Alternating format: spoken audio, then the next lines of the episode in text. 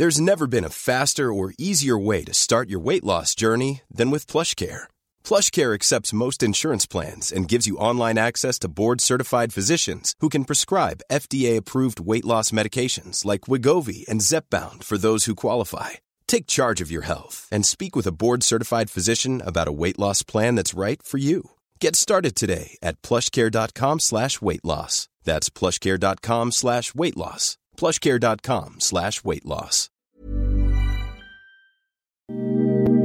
Ahora al aire, a la una, con Salvador García Soto. Un encuentro del diario que piensa joven con el análisis y la crítica. A la una, con Salvador García Soto.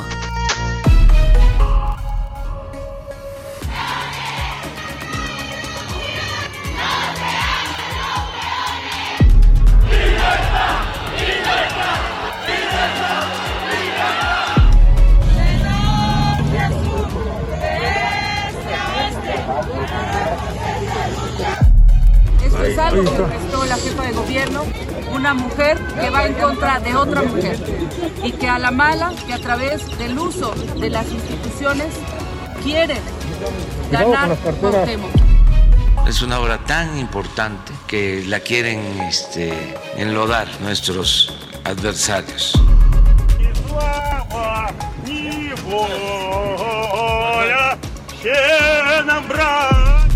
Inmediatamente se habló con la familia, exactamente con el hermano del eh, periodista, y él nos aclaró que no había pasado eso, que él desconocía absolutamente.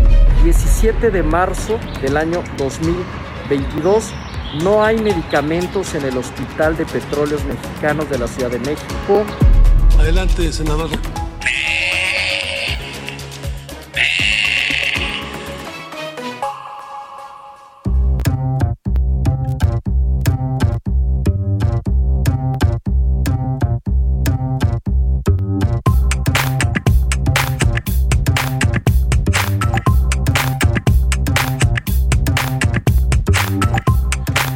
Ya es la una de la tarde en punto en el centro de la República. Los saludamos con gusto. Estamos iniciando a esta hora del mediodía a la una, este espacio informativo que hacemos para usted todos los días a esta hora del día. Aquí estamos, aquí nos encuentra con toda la actitud, con la mejor eh, disposición para informarle y acompañarle en esta parte de su día. En este jueves 17 de marzo, vamos ya avanzando en esta segunda quincena del mes de marzo, nos acercamos cada vez más primero al fin de semana y luego también al inicio de la primavera que ocurrirá el equinoccio de primavera este fin de semana. El domingo por ahí de las 4 de la tarde llegará la primavera, aunque oficialmente se celebra el 21 de marzo. Vamos a tener muchos temas interesantes en este eh, jueves, 24 grados centígrados la temperatura acá en la Ciudad de México. Eh, ¿Cómo está el clima allá donde me escucha usted en su ciudad? Me imagino que un poco más caluroso en varios lados, ¿no? Ya, ya quiero pensar en Guadalajara, en Monterrey, en Colima, en Tapachula, Chiapas, imagínese, en Villahermosa, en Tijuana, también el calor debe estar intenso,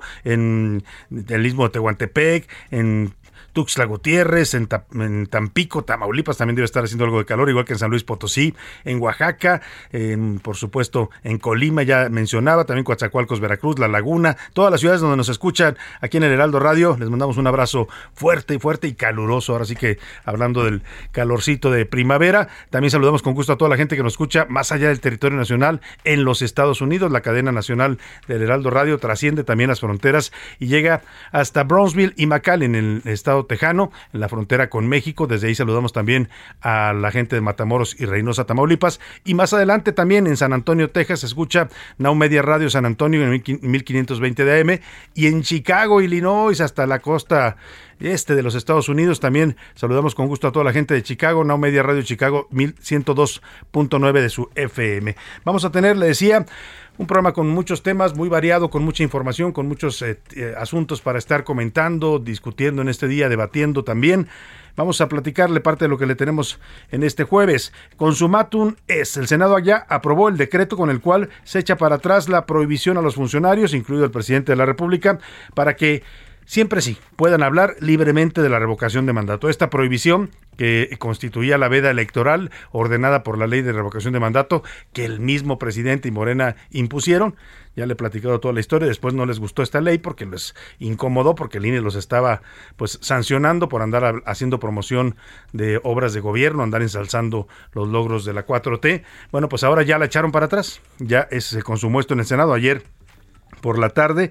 El tema de la discusión se puso tan intensa que terminaron reventando la sesión del Senado y hoy finalmente eh, Morena impone su mayoría con este tema. Y a proceso, la alcaldesa con licencia de Cuauhtémoc, Sandra Cuevas, fue vinculada ya a proceso este mediodía.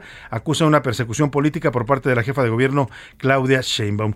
Y en Tambado, Jaime Rodríguez el Bronco pasó su segunda noche ya en el penal de Apodaca por la noche. Un juez de control lo vinculó también a proceso y deberá seguir su proceso legal tras las rejas. Había la posibilidad de que lo dejaran salir para seguir su proceso en libertad, pero dijeron, no, señor, usted aquí ya no se mueve. Y se me hace que se va a pasar una larga larga temporada el señor Jaime Rodríguez en prisión. Y usar o no usar el cubrebocas, ¿qué dice usted? Ya hemos preguntado mucho ese tema y bueno, aquí lo interesante es que hoy el grupo de expertos encargados de la pandemia que comisionó el presidente López Obrador van a definir si los mexicanos estamos obligados a seguir usando el cubrebocas en espacios abiertos, en espacios públicos abiertos. Si ya se quita esa pues esa obligación, entonces ya no tendría usted que traer cubrebocas en la calle. Sí lo van a exigir todavía para lugares cerrados. Cuando usted entre a un edificio, a un establecimiento, a una oficina de gobierno, a un restaurante, tendrá que portar el cubrebocas, pero ya no se lo van a pedir en la calle, pues ya nadie le va a poder decir, ponte el cubrebocas, ¿no?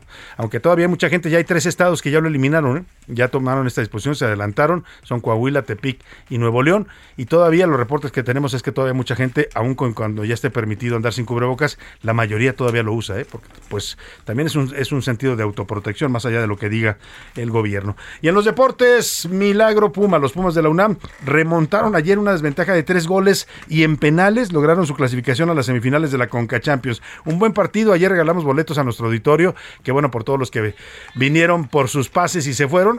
Oscar Mota, que es Puma, estaba dudando, decía, no, pues va a estar difícil que Puma remonte un 3 a 0 de desventaja con el que llegaron a este partido con el New England de los Estados Unidos y nada, lo remontaron y les ganaron luego en penales. Y bueno, van a también le voy a platicar en los deportes que de Miquel Arriola y John de Luisa, los directivos de la Liga MX y de la Federación Mexicana de Fútbol, fueron eh, de visita a la Cámara de Diputados, se comprometieron ahí que ahora sí van a eliminar a las barras del fútbol. Vamos a ver, vamos a ver si es cierto. Por lo pronto, aquí están los temas que le tengo. Hay mucho más información, por supuesto, que irá surgiendo de último momento y se la estaremos actualizando. Por lo pronto, para que usted participe con nosotros, como siempre lo hace y nos da mucho gusto que lo haga, le hago las preguntas de este jueves.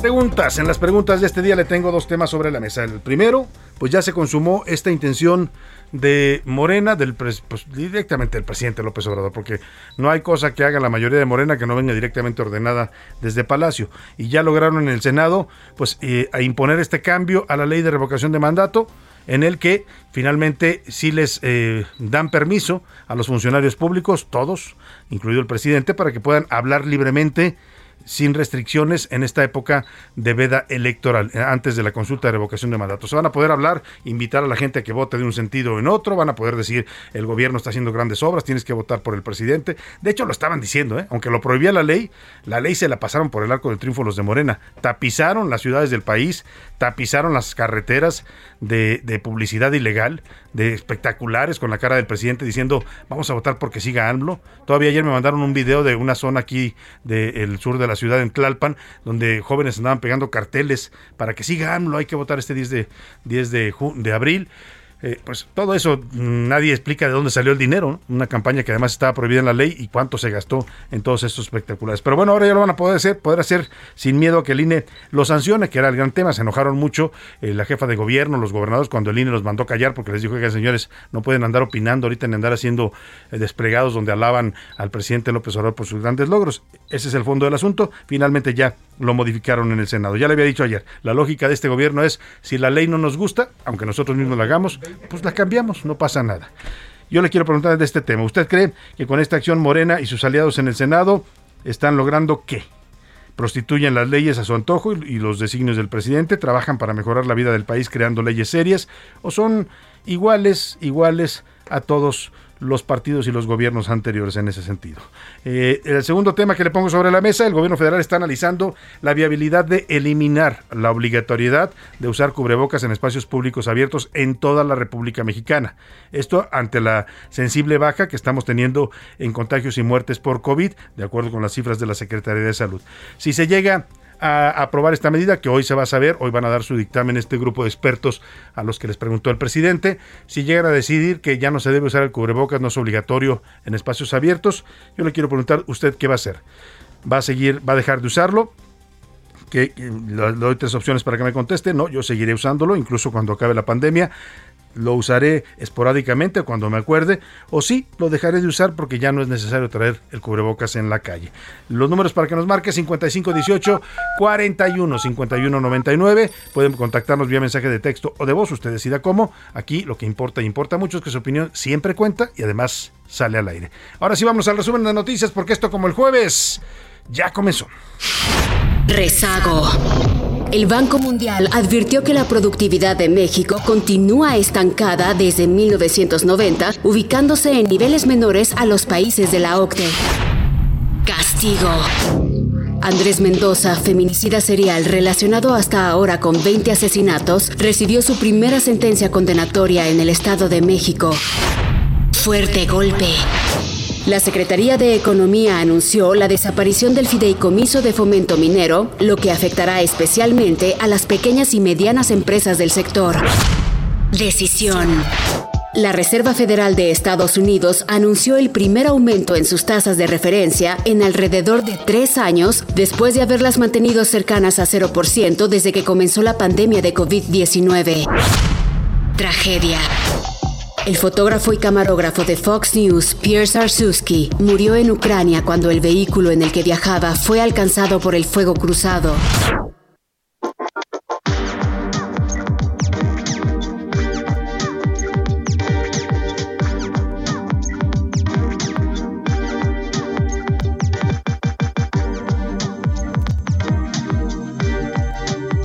Vámonos, vámonos a la información, una de la tarde con 11 minutos. Y ya le decía, en el Senado de la República en el Senado de la República hace unos minutos avalaron ya el decretazo para que funcionarios públicos sí puedan promocionar la consulta de revocación de mandato, que puedan hablar de obras de gobierno, que puedan decir pues que hay que votar a favor o en contra de que del presidente López Obrador en este proceso de, de revocación de mandato que se va a llevar a cabo el 10 de abril. Dice el dictamen, el decreto, que finalmente fue aprobado, porque ayer hubo toda una revolución en el Senado, la oposición se oponía a esto, la oposición lo que dice es, a ver señores de Morena, sean serios, esta ley ustedes la hicieron, ustedes la crearon, y ahora ya no les gusta, les incomodó porque los está sancionando el INE y ahora quieren cambiarla. Pues de qué se trata. Bueno, pues ayer se, la oposición se rebeló y se y reventaron la sesión del Senado. No se pudo llevar a cabo esta discusión ayer. Hoy se reanudó y ya la mayoría de Morena impuso impuso su pues su, su, ley, literalmente, eh, con el apoyo de algunos opositores, ¿eh? porque Morena no tiene mayoría en el Senado. Para que esto haya pasado, quiere decir que algunos por ahí del PRI, eh, del PAN seguramente también, y de otros partidos, pues dieron su brazo a torcer. El hecho es que, pues ya los opositores dicen que esta medida solo busca beneficiar la imagen del presidente López Obrador. Vamos contigo, Misael Zavala, para que nos cuentes de este tema. Buenas tardes. Salvador, buenas tardes, buenas tardes al auditorio. Pues te comento que en un tercer intento el día de hoy, el Pleno del Senado avaló en lo general con 67 votos a favor, 25 en contra y 0 abstenciones un decreto de interpretación por el cual se permitirá a servidores públicos desde el Ejecutivo Federal hasta niveles municipales, estatales y legisladores poder promover la revocación de mandatos sin que eso signifique algún tipo de sanción. Ayer nueve senadores de Morena, entre ellos Napoleón Gómez Urrutia, Lucía Trasviña, Armando Guadiana y Eva Eugenia Galás, así como la senadora del Verde Ecologista Alejandra Lagunes y el senador petista Miguel Ángel Lucero, se ausentaron de la sesión ordinaria del Senado, por lo cual no se alcanzó el quórum y por lo tanto tampoco pudieron aprobar el llamado decretazo. Vamos a escuchar, Salvador, una declaración de la senadora Lite Telles en el debate que se dio ayer. Si no, ¿algo que comentar, senadora? Continuamos con el siguiente orador. Hoy Salvador ya se reanudó la sesión para que los legisladores continuaran únicamente con la votación, por lo que todos los senadores de Morena y aliados asistieron a este pleno del Senado para avalar el llamado decretazo. A pesar de la aprobación en lo general, senadores de oposición se quejaron entre gritos de que la presidenta de la mesa directiva del Senado, Olga Sánchez Cordero, cerró la votación sin darle oportunidad para que algunos legisladores opositores pudieran votar. Salvador, finalmente la oposición adelantó que al avalarse este decretazo acudirán a la Suprema Corte de Justicia de la Nación a imponer una acción de inconstitucionalidad en contra de esta medida, ya que la consideran como una violación a la Constitución. Hasta aquí el reporte, Salvador.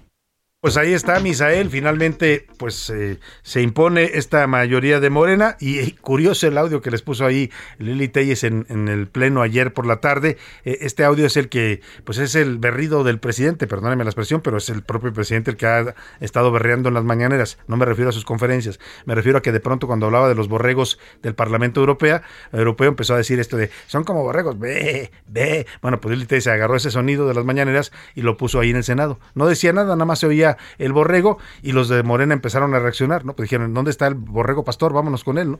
Bueno, pues bueno, así está el tema. Y hablando del Senado, le doy una exclusiva, como siempre le tenemos aquí en la, a la una información exclusiva. Hoy, hoy, Hoy, como diría el expresidente Vicente Fox, se va a llevar a cabo la comparecencia de Alejandro Gersmanero. Está citado para acudir hoy al Senado de la República a las 4 de la tarde. Se va a reunir con los integrantes de la Junta de Coordinación Política. Será una comparecencia privada en la que, por supuesto, le van a preguntar de estos audios en los que lo, lo espiaron y evidentemente pues se, escuchó pues a un fiscal que no está digamos respetando la ley por decirlo menos no que se escucha que presiona a ministros que dice que quieren que fallen a su favor. Un tema muy delicado el que se va a tratar entre otros en esta comparecencia privada en el Senado de la República. Ayer nos decía Ricardo Monreal que todavía no había una fecha definida. Bueno pues ya la hay no solo fecha sino hora. Se va a llevar a cabo hoy jueves 16, 17, perdóneme, de marzo a las 4 de la tarde en el Senado de la República. Será privada, pero habrá que estar pendientes, muy pendientes de lo que ocurra en esa comparecencia del fiscal Alejandro Gersmanero y cómo sale también de esa comparecencia el, señor fiscal. Así es que eh, ya, ya le adelantamos esta información que ya le empezará a escuchar después en muchos otros espacios. Por lo pronto, vámonos también a otro tema judicial y es que la política en México está ya tiene rato, pero eh, marcadamente en estos últimos meses se está judicializando cada vez más. ¿no? Ya las batallas políticas se libran en los tribunales. Y si no, este caso que le voy a comentar, ya fue vinculada a proceso Sandra Cuevas, alcaldesa suspendida en Cuauhtémoc, lo acusar, la acusan de los delitos de robo, abuso de autoridad y discriminación. El juez le dio un plazo de dos meses para que concluya, bueno, le dio a la Fiscalía de Justicia de la Ciudad de México un plazo de dos meses para concluir esta investigación y para presentar las pruebas que pues incriminan a la señora Sandra Cuevas en estos delitos. Seguirá el proceso en libertad, pero va a seguir, van a continuar las medidas cautelares que le impuso la jueza, como la suspensión de sus funciones y no podrá salir del país, además de que tendrá que ir a firmar al juzgado cada semana, si mal no recuerdo, tendrá que presentarse a firmar. Vamos contigo, Jorge Almaquio, para que nos cuentes de este, esta decisión que toma el juez, vinculada a proceso ya la alcaldesa Sandra Cuevas. Buenas tardes, Jorge. Salvador, amigos, muy tardes. Así es, la juez Elma Maruri Carballo vinculó a proceso por los delitos de robo agravado en pandilla y abuso de autoridad y discriminación a la alcaldesa con licencia Sandra Cuevas. En una audiencia de alrededor de dos horas y media, la impartidora de justicia determinó que Cuevas Nieves puede seguir el proceso en su contra en libertad y puso el plazo de dos meses para el cierre de la investigación complementaria y las medidas cautelares de suspensión temporal del ejercicio del cargo, no salir del país sin autorización y presentarse periódicamente eh, cada dos meses ante la unidad de supervisión de medidas cautelares. Además, Sandra Cuevas tiene prohibido concurrir a determinadas reuniones o lugares donde se encuentren las víctimas y menos convivir, acercarse o comunicarse con las eh, víctimas. Recordar, Salvador, que bueno, pues estas imputaciones se realizaron por parte de dos elementos de la Secretaría de Seguridad Ciudadana que se reunieron con ella el pasado 11 de febrero y en donde al parecer o presuntamente se realizaron estas estos eh, presuntos delitos contra de eh, Sandra Cuevas. Comentarte que bueno, pues antes de ingresar Sandra Cuevas señaló que tenía miedo y pero que estaba preparada para incluso ir a la cárcel. Así lo Ahorita estoy preparada para absolutamente todo, estoy preparada para una vinculación a proceso, estoy preparada incluso para ir a prisión, estoy preparada Estoy preparada para las decisiones que tome Claudia Sheinbaum Pardo porque esto es claramente una persecución política. Esto es algo que orquestó la jefa de gobierno, una mujer que va en contra de otra mujer. Salvador, al reclusorio norte llegaron un grupo de manifestantes de diversas alcaldías, Gustavo Madero, de Mipalta, también, por supuesto, de Cuauhtémoc, entre otras alcaldías, además de los titulares e integrantes de la Unión de Alcaldes de Álvaro Obregón, Lía Limón, de Benito Juárez, Santiago Tahuada, de Coajimalpa, Adrián Rubalcaba y de Miguel Hidalgo, Mauricio Tabe, así como los dirigentes del PAN y PRD capitalino Andrés Ataide y Nora Arias, quienes manifestaron todo su respaldo a Sandra Cuevas y señalaron que continuarán este proceso legal para poder sacar adelante esta situación. Parte, Salvador, de lo que sucedió hoy allá en el recursorio norte. Bueno, pues interesante, Jorge Almaquio, interesante la decisión de la jueza, interesante también esta manifestación afuera del juzgado de los alcaldes de la oposición, esta unión de alcaldes que pues están denunciando que se trata de una persecución política en contra de los alcaldes opositores, no solo de Claudia, eh, no solo de la alcaldesa de, de Cuauhtémoc, Sandra Cuevas. Vamos a estar muy pendientes del caso. Eh, Jorge, te agradezco mucho el reporte.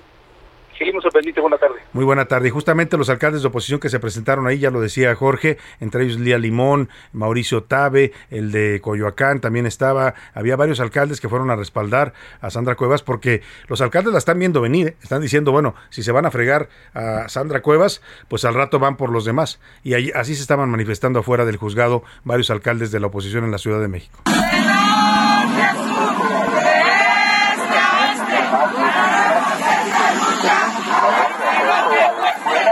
nuestro respaldo y el llamado a que se haga a, a, que se haga justicia. Nos parece insólita la manera tan expedita, tan rápida y tan veloz en la que se ha impartido injusticia en el caso de Sandra. Ha sido desproporcionadas las medidas, ha sido fuerte la amenaza y lo que queremos es que se detenga toda esta persecución y que podamos... Pues ahí está, parece que esto va a apuntar hacia una guerra ya abierta y además judicializada entre el gobierno de la Ciudad de México de Claudia Sheinbaum y los alcaldes de la oposición, que son en total, creo que 10 alcaldes o 11 alcaldes, ya no me recuerdo exactamente cuántos son, 11 alcaldes de oposición. O sea, la situación se va a poner tensa, ¿eh? agárrese usted porque esto seguramente se va a reflejar también aquí en la Ciudad de México. Y vamos, ya le decía, la política judicializada. Vamos a ir ahora a Monterrey, allá en Nuevo León, bueno, más bien a Podaca, porque ahí está preso el señor Jaime Rodríguez el Bronco. Ayer le dictaron vinculación a proceso y además decidieron que el proceso lo va a seguir en la cárcel. Cuéntanos, Daniela García, muy buenas tardes. Salvador, ¿qué tal? Muy buenas tardes. Pues el día de ayer por la noche el exgobernador de Nuevo León, Jaime Rodríguez Calderón, fue vinculado a proceso por un juez de control por delitos electorales relacionados a su campaña independiente en el proceso electoral de 2018, por lo que permanecerá en prisión preventiva dentro del penal de Apodaca. Ahí pasó la noche. La audiencia duró poco más de seis horas, donde el juez Carlos Salas González finalmente vinculó al proceso al exmandatario por el desvío de recursos para beneficiar su campaña presidencial cuando pidió licencia a la gobernatura del estado. Él permaneció ya por segunda noche dentro del penal de Podaca y permanece ahí como parte de las medidas cautelares, pues será en este centro de reinserción social donde enfrente su proceso legal. Poco después de las 10 de la noche fue cuando se tomó un receso la discusión que había iniciado a las 4 de la tarde y fue poco antes de las 11 de la noche cuando se definió formalmente vincular al exmandatario a proceso. La audiencia pues se llevó a cabo de forma virtual y privada a petición de la defensa del exmandatario, quien se sumó a la conferencia desde el penal 2 de Apodaca, desde donde se encuentra desde el martes por la tarde. Horas antes de que se diera a conocer la decisión del juez, el gobernador del estado, Samuel García, celebró que se estén rindiendo cuentas ante la justicia por violaciones a la ley y abusar de la confianza de los neoloneses. Publicó un mensaje donde aseguraba sentirse tranquilo con la labor de la Fiscalía y el Poder Judicial al ser instituciones autónomas, profesionales y responsables. Es la información que tenemos en este momento, Salvador.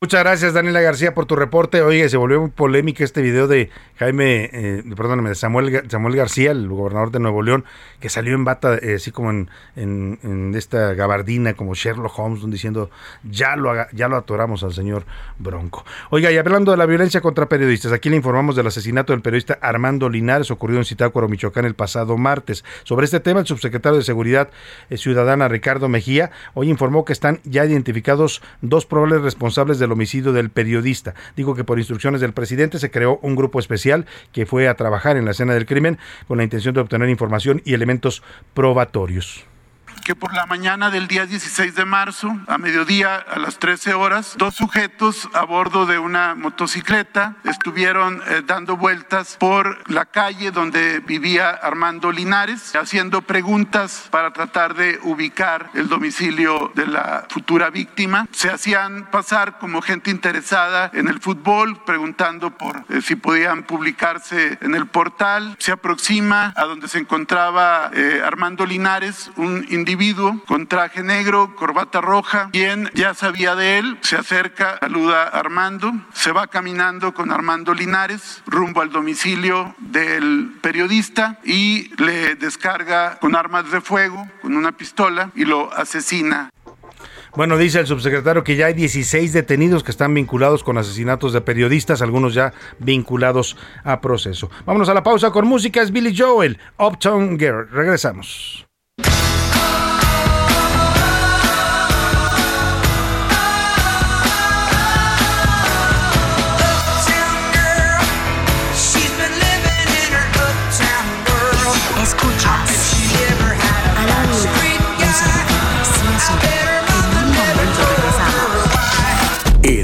Radio. La HCL se comparte, se ve y ahora también se escucha. Sigue escuchando A la Una con Salvador García Soto. Ahora, la rima de Valdés. O de Valdés, la rima.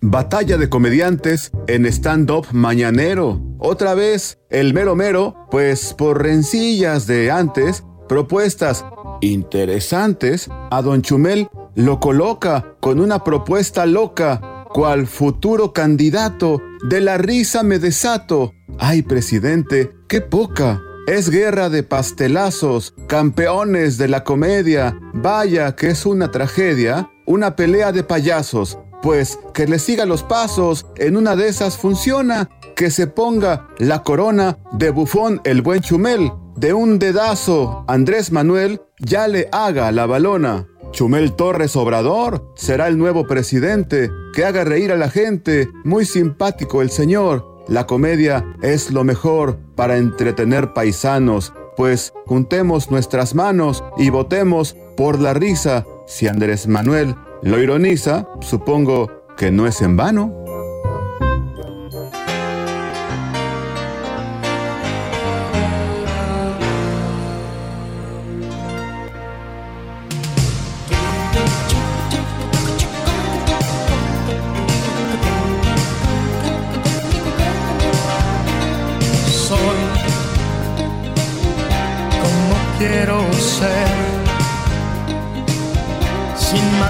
Ni fronteras. Soy como quiero ser, la que quiera que me quiera, la que no, que no me quiera. Soy como quiero ser. A nadie impongo mis ideas y respeto las de cada quien, por muy extrañas que sean. Por eso soy como quiero ser y amo la libertad de vivir como yo quiera.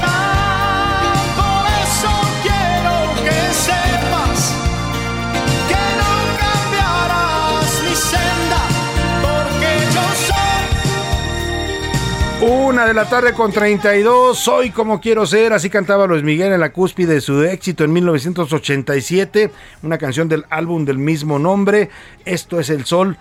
Bueno, pues ahí está Luis Miguel, que sí, fue como quiso ser, ¿eh? y hizo lo que quiso, de muchas cosas buenas también, grandes discos, grandes producciones y otras no tan buenas que también le afectaron en su carrera. Pero es el sol y se llama Soy como quiero ser. Seguimos con a la una, escuchamos un poco más. Porque yo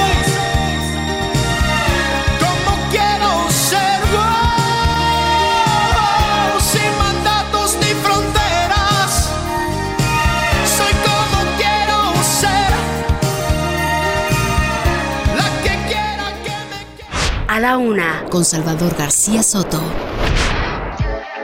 Vamos, vamos a, con más información de estos temas que le hemos venido comentando. Eh, le platicaba que hoy en la conferencia mañanera, pues como el tema de la violencia contra periodistas, eh, ayer fue un revés, un revés sin duda para el gobierno de López Obrador, eh, para, para el gremio periodístico, pues la muerte de este octavo periodista en lo que va del año, el señor Armando Linares allá en Michoacán pues estábamos, estaba el presidente defendiéndose y debatiendo con la, el Parlamento Europeo, diciendo que era una bola de borregos, que aquí no había violencia contra los periodistas, que todo estaba muy bien, que eran una bola de mentirosos, golpistas, etcétera, cuando matan a otro periodista y esto pues obligó a que hoy en la mañanera saliera pues todo el equipo de seguridad del presidente a hablar de qué están haciendo con el tema de la violencia de los periodistas, ¿no? Porque el discurso del presidente ya no alcanza, el presidente dice, "No, no, ya estamos atendiendo, ya ayer decía no son crímenes de estado."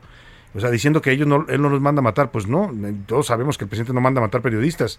Lo que sí sabemos es que el Estado es también el responsable de dar la seguridad a los periodistas y a todos los ciudadanos en México. Y cuando matan a un ciudadano o a un periodista, pues sí hay responsabilidad también del Estado, porque no le dio la seguridad necesaria. Y, la otra parte, pues es eh, detener a los asesinos. Y sobre eso hablaron hoy, ya le decía que Ricardo Mejía dijo que hay 16 detenidos ya que por asesinatos de periodistas, algunos de ellos ya vinculados a proceso. Escuchemos. Al momento se cuenta con 16 detenidos, de los cuales 16 están vinculados a proceso penal. Únicamente en el caso de José Luis Gamboa no hay detenciones, que fue un evento del pasado 10 de enero, pero vamos a continuar trabajando para que pueda verlos a la brevedad. Y el caso de hace dos días de Armando Linares, pero ya identificados los autores materiales. Bueno, pues en este contexto, en donde el subsecretario dice que sí están deteniendo a los asesinos de periodistas, algunos ya están vinculados a proceso, sería bueno que hicieran un informe detallado, de caso por caso, a quienes detuvieron, dónde está preso, dónde, eh, eh, pues, los datos del proceso judicial, sería muy bueno que informaran porque eh, para sostener el discurso se necesitan hechos. Y mire, la secretaria de Seguridad Federal también estuvo en la mañanera, Rosa Isela Rodríguez, eh, con sus datos, yo ya les llamo los datos Rosa Isela, porque son como los datos de un em, país de color rosa, ¿no? donde la seguridad está muy bien, donde todos los delitos van a la baja, donde no pasa nada, no hay masacres, no hay tiroteos, no hay niños que tienen que correr en una secundaria a protegerse de las balas, como ocurrió hace poco en Tonalá, Jalisco. Todo, todo lo que dice la secretaria es muy positivo y ella dice que los homicidios han bajado en el país 26.4%, la mayor reducción en cinco años. Es la cifra oficial, escúchela.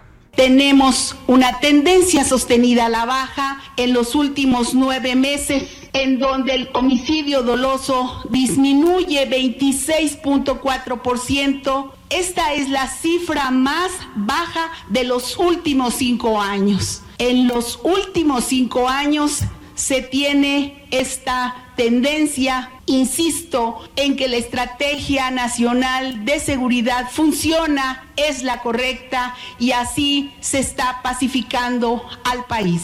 Se está pacificando al país, dice la secretaria de Seguridad Rosa Isela Rodríguez. Las balaceras en Nuevo Laredo, en Michoacán, los tiroteos, las masacres, los asesinatos de periodistas, el fusilamiento de 17 personas, no pasa nada. Se está pacificando al país. Es el discurso oficial y aquí se lo pongo porque hay que escuchar las dos versiones de la historia. Y vámonos a otro tema. En su cuenta de Twitter, el gobernador de Michoacán, Alfredo Ramírez Bedoya, dijo que el gobierno de Michoacán va a impulsar la creación del sistema estatal de protección a periodistas.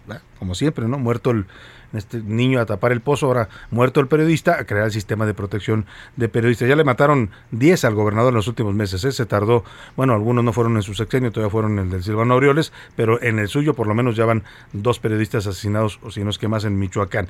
Bueno, pues dijo que va a impulsar la creación de este sistema de protección a periodistas a fin de reforzar los mecanismos de protección y tener una estrategia que permita preservar el ejercicio libre de la prensa. Por su parte, el presidente López Obrador acusó a sus adversarios en el país y a la ultraderecha en España, faltaba más, ahora ya las conspiraciones, sabe usted, contra la 4T no son solo nacionales, también ya trascienden las fronteras, hay conspiraciones desde Europa, desde España, desde Panamá, ¿no? Todos los que critiquen en algún sentido al gobierno de México o le digan en algo que no, son conspiradores. Y dice el presidente que la, pues la derecha, sus adversarios aquí en México, más la ultraderecha española, han promovido este promovieron el, el pronunciamiento del Parlamento Europeo sobre la situación de violencia contra los periodistas. En concreto, señaló al eurodiputado Leopoldo López, dijo que fue uno de los impulsores del documento. Aquí platicamos con, con el diputado, el eurodiputado Leopoldo López en este espacio, usted lo escuchó, bastante moderado. Hoy le veo unas declaraciones también al diario Reforma en las que dice pues que sí, que la reacción del presidente fue totalmente desproporcionada, que fue, le voy a leer textual lo que dice Leopoldo López antes de ponerle lo que, lo que le contesta el presidente. Dice, eh, ah, dice Leopoldo López, eurodiputado, eh, es, una lamenta es una respuesta lamentable, indigna del lenguaje de un jefe de Estado. Así califica la respuesta del presidente López Obrador. Y dice, lo más triste es que en el fondo ni siquiera contestó a la gravedad de la situación, sino que simplemente lo que hizo fue dedicarse a un insulto y a descalificar. Bueno, pues el presidente le responde así a este eurodiputado. Él es de origen español, ¿eh? Leopoldo López, si le suena el nombre, es el padre de Leopoldo López, el opositor al régimen de Maduro, que tuvo que también fue encarcelado, fue perseguido por oponerse a la dictadura de Nicolás Maduro. Él, eh, su padre se exilió en España y el gobierno español le otorgó la ciudadanía, por eso es diputado del Parlamento Europeo representando al gobierno español. Escuchemos lo que le contesta el presidente López Obrador. Nuestros adversarios, por politiquería, pues llegan hasta el Parlamento Europeo, pero busquen quiénes son los del Parlamento Europeo, quiénes promovieron ese pronunciamiento en contra de nosotros. Pues la ultraderecha, sobre todo de España. ¿Quiénes son ellos? Si México es un país independiente, libre, soberano, ¿por qué son injerencistas? ¿Quién les da derecho? Bueno, ese es el discurso que ha manejado el presidente. Es un discurso que vende mucho. Hay mucha gente que lo compra aquí que dice, no, qué bueno que el presidente nos defendió del colonialismo europeo. Lo que no, lo que no explica el presidente, o no le explican a él, o no lo quiere entender, es que México, cuando suscribió el acuerdo de cooperación y de comercio con la Unión Europea, aceptó una cláusula que dice que el Parlamento Europeo puede emitir pronunciamientos sobre y vigilar la situación de derechos humanos en México. O sea, por eso emiten ese pronunciamiento. No creo que se lo sacaron de la manga porque ellos en el acuerdo está estipulada esta cláusula que México aceptó. Si ya no le gusta al gobierno de México, pues que la cambien, ¿no? O que cancelen el tratado de libre comercio con Europa. Pero ahí está la cláusula. El presidente miente cuando dice que están emitiendo un pronunciamiento, un, un pronunciamiento injerencista sin ninguna base, ¿no? Tiene una base legal que suscribió y firmó el gobierno de México ahí dejamos el tema. Y vamos rápidamente pues a seguir con este tema de la violencia en el país. Eh, ante este incremento de la violencia, el Departamento de Estado de la Unión Americana le ha pedido a sus ciudadanos que no viajen a Tamaulipas. De plano les dijo, en Tamaulipas la delincuencia y el secuestro están desbordados. Vamos contigo, Carlos Juárez, allá en Tamaulipas, para que nos cuentes de esta pues opinión negativa del Departamento de Estado sobre para la redundancia sobre este Estado de la República Mexicana. Buenas El Departamento de Estado de los Estados Unidos Americanos envió un comunicado de prensa en donde notificó a los residentes estadounidenses a no viajar al estado de Tamaulipas debido al alto índice de inseguridad que se está registrando en la entidad,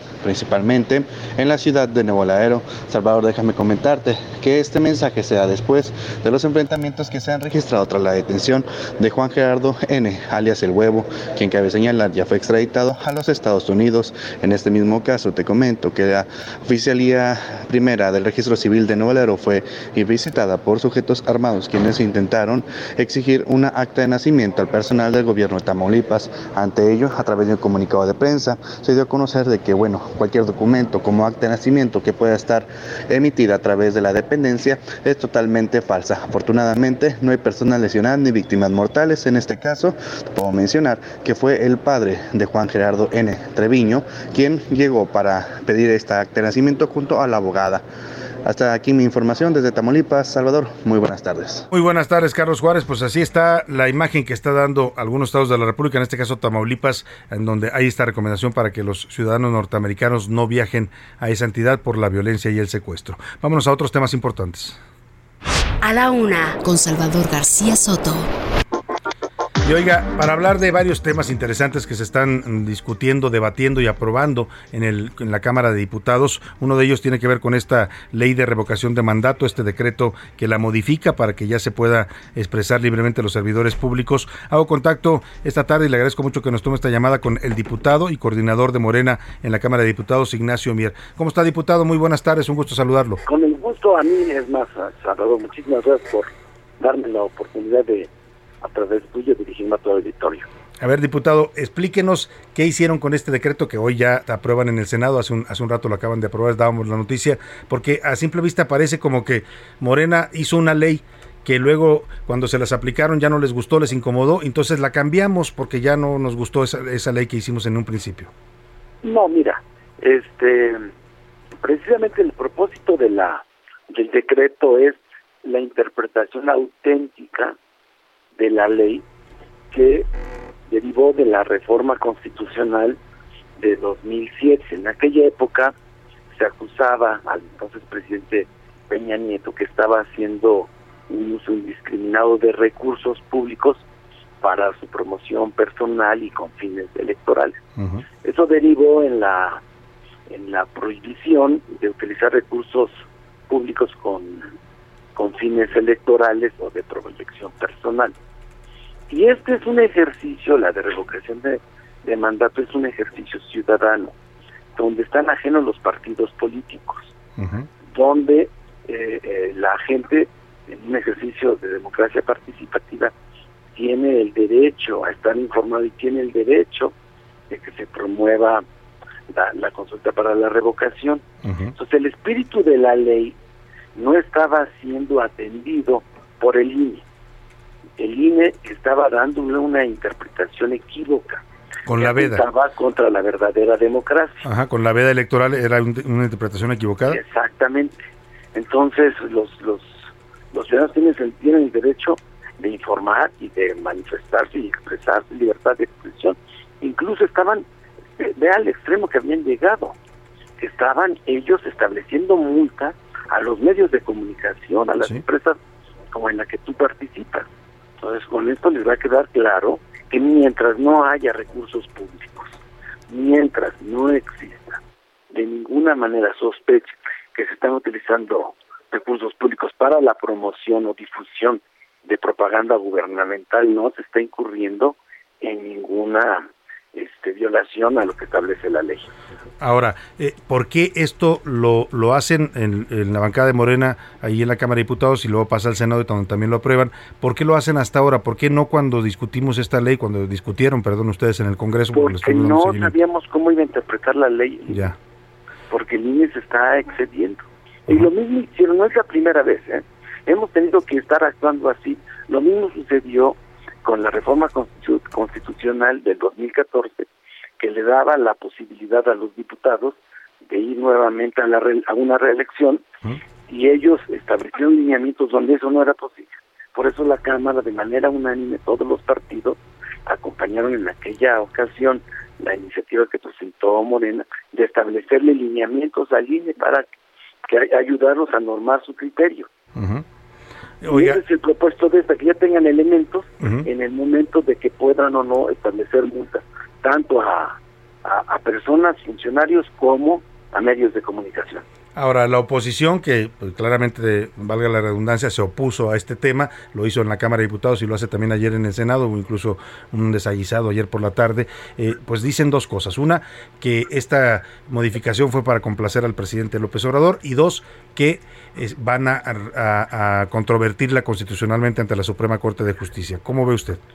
Bueno, están en su derecho. Es- Esta iniciativa la presentamos tres diputados, su servidor, que también fue el que presenté la iniciativa de los lineamientos para la elección consecutiva o reelección. Eh, la firmó también el, el diputado presidente de la mesa, en su calidad de legislador, como debe de ser, Sergio Gutiérrez, y el diputado representante de Morena ante el INE, Yergo, que él es el que está padeciendo todos los días esto. Entonces fue el que nos dijo, oigan, miren, eso está- no lo establece la ley, le están dando una interpretación equivocada. Entonces, hay que irnos al espíritu de la ley, en qué pensó el legislador de aquella época, la iniciativa que presentaron los diputados precisamente del PRI, de limitar el uso de, de recursos públicos y considerarlo una violación a la ley. Eso fue lo que hicimos, ¿eh? y eso es en lo que estamos trabajando Muy bien, pues eh, en otro tema, diputado, aprovechando que lo tenemos en la línea telefónica, pues viene, ya también está en proceso la dictaminación de la reforma eléctrica después de este ejercicio de Parlamento abierto de más de un mes que estuvieron haciendo, se escucharon voces técnicas, voces políticas, pronunciamientos a favor, pronunciamientos en contra.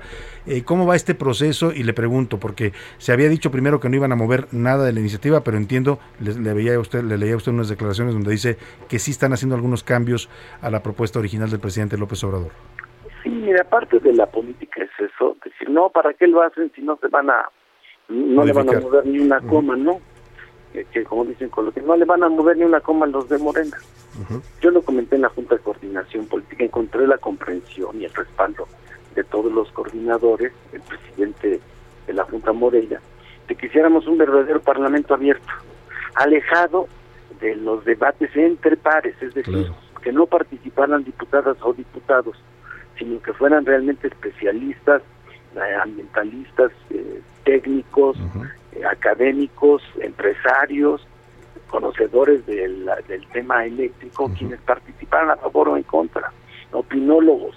Asistieron todos los que quisieron asistir. Este, fue una participación de más de 170 especialistas en tres formatos, 680 horas de debate. Hoy lo que estamos haciendo, bueno, lo que está haciendo la Secretaría Técnica de la Junta de Coordinación Política es hacer la relatoría. Y cada grupo parlamentario tomó nota de todo lo que se dijo. Yo personalmente lo hice y lo compartí con mis compañeros diputadas, diputados de Morena. Y nosotros advertimos que al menos hay cuatro o cinco cosas que en nuestra relatoría las podemos impulsar para que se incorporen junto con todo lo demás, pero específicamente esto al, al, dictamen que van a discutir una vez que se instalen las Comisiones Unidas de Puntos Constitucionales, Energía y Medio Ambiente que van a dictaminar, que lleven la opinión de nosotros que acompaña la iniciativa del presidente López Obrador. Y son cuatro, cuatro o cinco cosas, ¿no? Una que la presentó la, la CONAGO vía su presidente, Omar Fayad, y que cuenta con la simpatía, entiendo, lo, ayer lo escuché al diputado Moreira del PRI, que consiste en considerar a la energía eléctrica como un derecho humano y prerequisito o precondición para que se garanticen otros derechos humanos. Ejemplo, el derecho a la salud. No puedes conseguir el derecho a la salud a los si los hospitales no cuentan con el fluido eléctrico, que no cuenten con electricidad o en materia de la eliminar cualquier tipo de discriminación para una vida digna en el caso de las mujeres. Si tú no tienes electricidad, la mujer nuevamente tendrá que recurrir al trabajo en casa que sustituye a la licuadora o que sustituye a la plancha, al refrigerador, que nosotros lo conocimos en el pasado, pues serán esos instrumentos artesanales para la molienda muy de México, el metate, el metlatil. El lavadero de cemento, ¿no? El lavadero de, cemento. Entonces, eso implica una discriminación hacia las mujeres. Entonces, el requisito para que se garantice la vida digna es la electricidad como un derecho humano. Nosotros consideramos que es muy acertada esa propuesta y creo que debe de estar también en la reforma al artículo cuarto como lo plantea el PRI. Claro. Ahora estas modificaciones, digamos, eh, es para también ganarse el voto de los priistas, que sabemos lo necesita Morena para pues para poder sacar la reforma. Y de todos, no de todos, no solo de los priistas. Si, no tenemos eh, 55 votos adicionales de nuestra coalición, va a estar incompleto. No vamos a poder tramitar ni gestionar el, el, dictamen. Entonces, necesitamos, por eso fue que hicimos el foro de manera unánime. Claro, claro. El, la otra que presentaron gobernadores de Morena, por cierto, es con relación a las tarifas. La tarifa debe tener un criterio que no sea comercial, que derivado de las reformas se le dio no un criterio de servicio público. Por eso el alumbrado público es tan caro. Claro. Por eso para sacar agua, los sistemas de agua potable están quebrados porque las tarifas las pusieron con criterios comerciales. Por eso también eh, las diferencias tan grandes en el consumo, que hay una familia que consume más de, de este, mil este, kilowatts, se dispara de manera geométrica, es decir, y venía pagando 300 pesos, de repente le llegan recibo de 600, 800 porque pusieron el arbolito de Navidad, ¿no? O de 2000. Entonces, porque no hay un, un criterio de servicio público y de derecho humano. Eso se va a incorporar también. Lo, lo plantearon diferentes este representantes del sector social, de agrupaciones sociales. Entonces se incorpora y Morena también lo hace suyo y lo, lo, lo. Repito, no son de Morena, son necesaria, necesariamente. En este caso sí fueron dos gobernadores que hicieron el plantel. Oiga, diputado, me queda un minuto, pero quiero preguntarle cómo les fue la reunión con Miquel Arriola, que hablaron de este tema de la violencia en el fútbol. Sí, bien, miren, es, un, es un- fue una reunión productiva, este, respetuosa, debo decirlo, de, may- de la mayor apertura por parte de los directivos tanto de la federación como de la liga con la presencia de la presidenta de la comisión del deporte. Cre- quedamos emplazados a ir revisando y hacer una revisión integral porque las disposiciones de carácter legal en los estados varían de un estado a otro hay estados donde lo dejan a cargo de la seguridad pública y otros donde tienen que contratar seguridad privada, que fue el caso de Querétaro. Y ahí fue donde, donde se desbordó. Entonces fue muy muy productiva y, y van a seguir trabajando a través de la Secretaría, de la, perdón, de la Comisión de Del deporte, muy bien. Pues interesante la participación de los diputados también en este tema. Le agradezco mucho, diputado Ignacio Mier.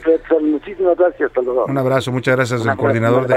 Morena en la Cámara de Diputados. Me voy a la pausa con música, es el señor Rick Springfield cantando Jessie's Girl, una canción de 1981 de este cantante australiano. Ya volvemos a la segunda hora de A la Una.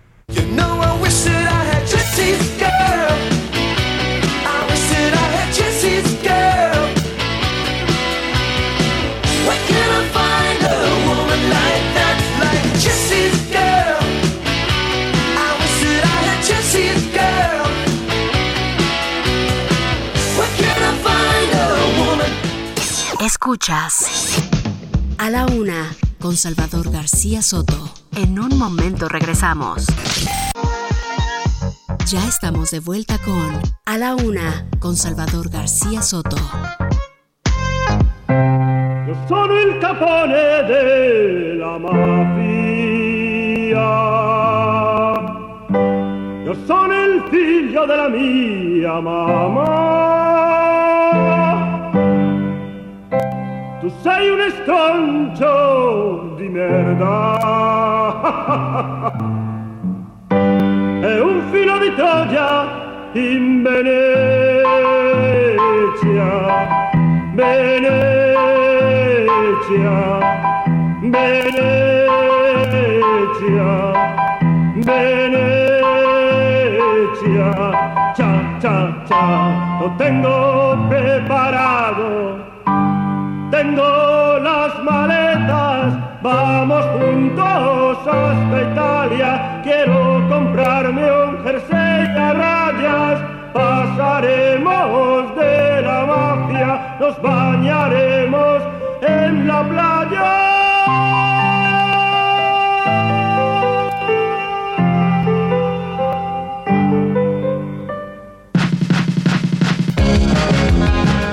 Ya son las 2 de la tarde en punto en el centro de la República. Los saludamos con gusto, comenzando a esta hora del mediodía, la segunda hora de A la Una. Vamos ya por la segunda parte de este espacio informativo todavía con mucha información, con muchas historias, noticias, entrevistas, análisis, con sus opiniones, pero sobre todo, ¿sabe con qué? Con mucha actitud, con la mejor actitud y la mejor información y el análisis en la radio para llevárselo directamente a usted. Ahí en casita donde nos esté escuchando, en el tráfico de su ciudad, si va en su auto, si está en la oficina y trae puestos los audífonos escuchando noticias. Gracias, donde nos esté sintonizando, gracias por preferir esta opción informativa que hacemos con todo el profesionalismo, pero también con todo el afecto para usted que todos los días nos sintoniza. Tenemos mucho, mucha todavía en esta segunda parte, muchos temas importantes. Vamos a, ahora le voy a decir un poco, pero hemos arrancado con este ritmazo de los hombres G, que allá por los años 80 hacía furor, llegados desde España. En México fueron un fenómeno. 1985 de los considerados en ese entonces los chicos rebeldes de la ola madrileña. Vámonos a Venecia, dicen los hombres G. Juntos hasta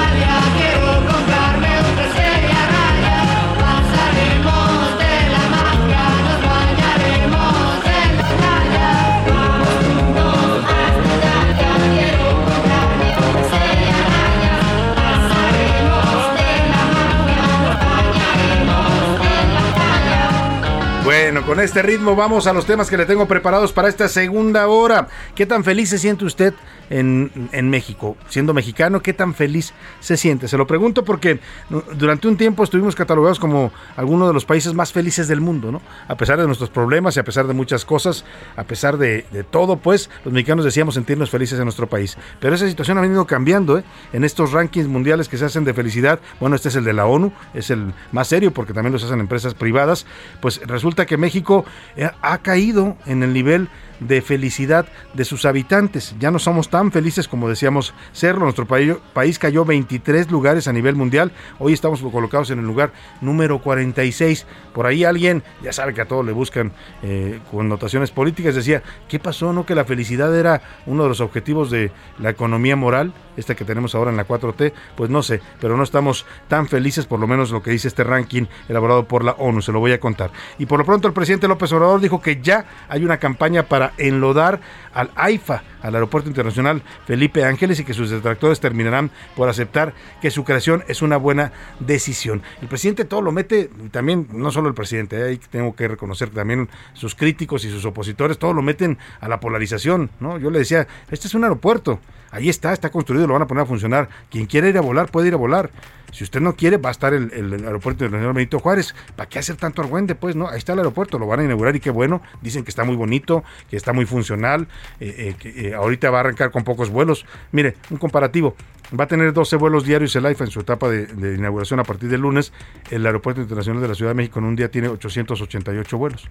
O sea, no hay punto de comparación. La idea y lo que están recomendando algunos expertos es que el 30% de operaciones del Aeropuerto Internacional Benito Juárez se trasladen al AIFA para desahogar un poco a la terminal que, aérea, que es la mejor que tenemos sin duda, ¿eh? porque estará muy bonito el Felipe Ángeles, pero nuestro aeropuerto pues de referencia va a seguir siendo sin duda el Aeropuerto Internacional eh, Benito Juárez con todos sus problemas, que tiene muchos problemas. Ahí está el tema, les lo voy a contar a detalle. Y también primera sentencia condenatoria en contra de Andrés N., el feminicida de Atizapán, es acusado de asesinar a por lo menos 19 mujeres. ¿Se acuerda aquel escándalo de este sujeto que tenía los restos de las mujeres en su casa, en su refrigerador? Bueno, pues ya le dieron una primera sentencia. También hablaremos de los pinos. Oiga, el, presidente López Obrador prometió en campaña, y lo cumplió cuando tomó posesión del gobierno en diciembre de 2018, que iba a abrir la, la, residencia oficial de los Pinos al pueblo. Ya no iba a ser la casa del presidente porque él se trasladó a vivir en palacio. Decía que no quería vivir con lujo sin opulencia, pero ahora vive en un palacio, que tampoco es cosa menor. Pero bueno, los Pinos lo abrió y sí, efectivamente la gente entró por hordas, ¿eh? la gente fue eh, eh, pues maravillada a ver que, eh, dijo el presidente, van a conocer como los lujos y la opulencia en los que vivían los presidentes de México. Pero qué decepción, cuando entró la gente lo que encontró fue un cascarón vacío. Salones vacíos, paredes vacías, no había muebles, no había nada. Así no eran los pinos. ¿No? Los que yo tuve la oportunidad de conocerlo algunas veces que me invitaron a, eventos o, a, coberturas periodísticas. Era una residencia muy bonita con obras de arte de pintores mexicanos del siglo XVI, XVIII, XIX, XX, de los más famosos, ¿no? Había objetos, esculturas, candiles enormes, lámparas, tapetes persas. Sí, eh, sí era una residencia, yo no le diría lujosa, era una residencia bien amueblada, bonita, porque era la residencia oficial de los presidentes mexicanos. Eh, eh, si usted quiere lujosa, pues. Pero ¿qué hicieron con todo eso? Ahora resulta que nadie sabe dónde quedó todo ese mobiliario y ese patrimonio artístico que era patrimonio nacional. Ya preguntamos, hicimos una investigación aquí a la una. David Fuentes, nuestro reportero, se fue a preguntar vía transparencia, oiga, ¿dónde están los muebles que había en los pinos? ¿Dónde están los escritorios? ¿Dónde están las pinturas de arte? ¿Dónde están las esculturas? ¿Dónde están todos los objetos? Y nadie le sabe contestar. Es impresionante. La Secretaría de Cultura dice, no, yo nomás tengo cinco estatuas de mármol, de bronce. Una de ellas es de Felipe Calderón y la otra de Berto Castillo y de no sé quién más. ¿Y todo lo demás? ¿Qué pasó? ¿Dónde quedó? ¿Quién se lo llevó? ¿Quién se lo robó?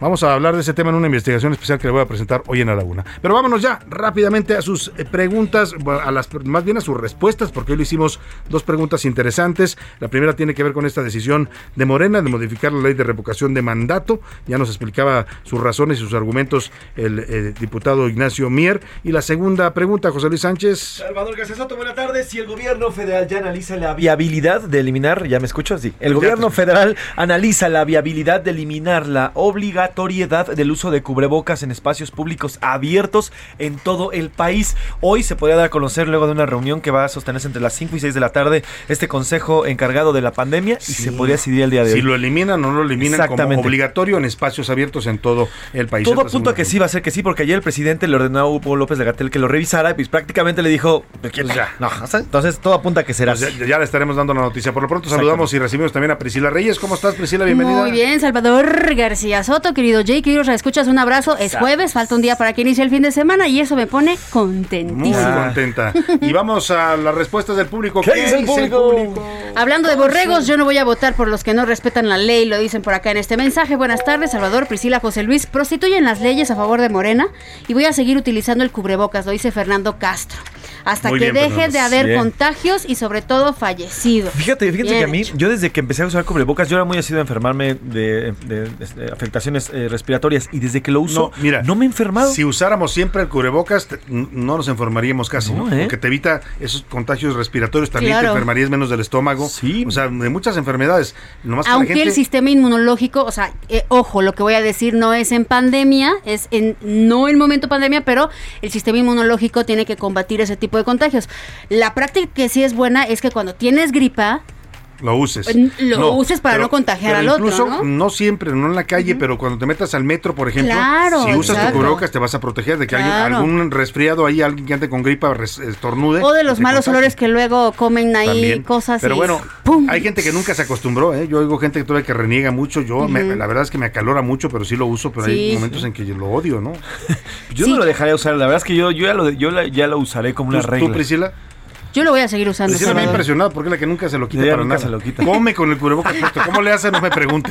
Es que, es que uso, no, no, no se acuerdan el que les, les presumí aquí que hasta subí la foto, Eh. uso el que salió en Japón, cuando como, que nada más es la nariz, hay uno que ya salió a la venta que Ah, solo es la nariz, no, no es cierto, tampoco está exagerado el asunto, pero bueno.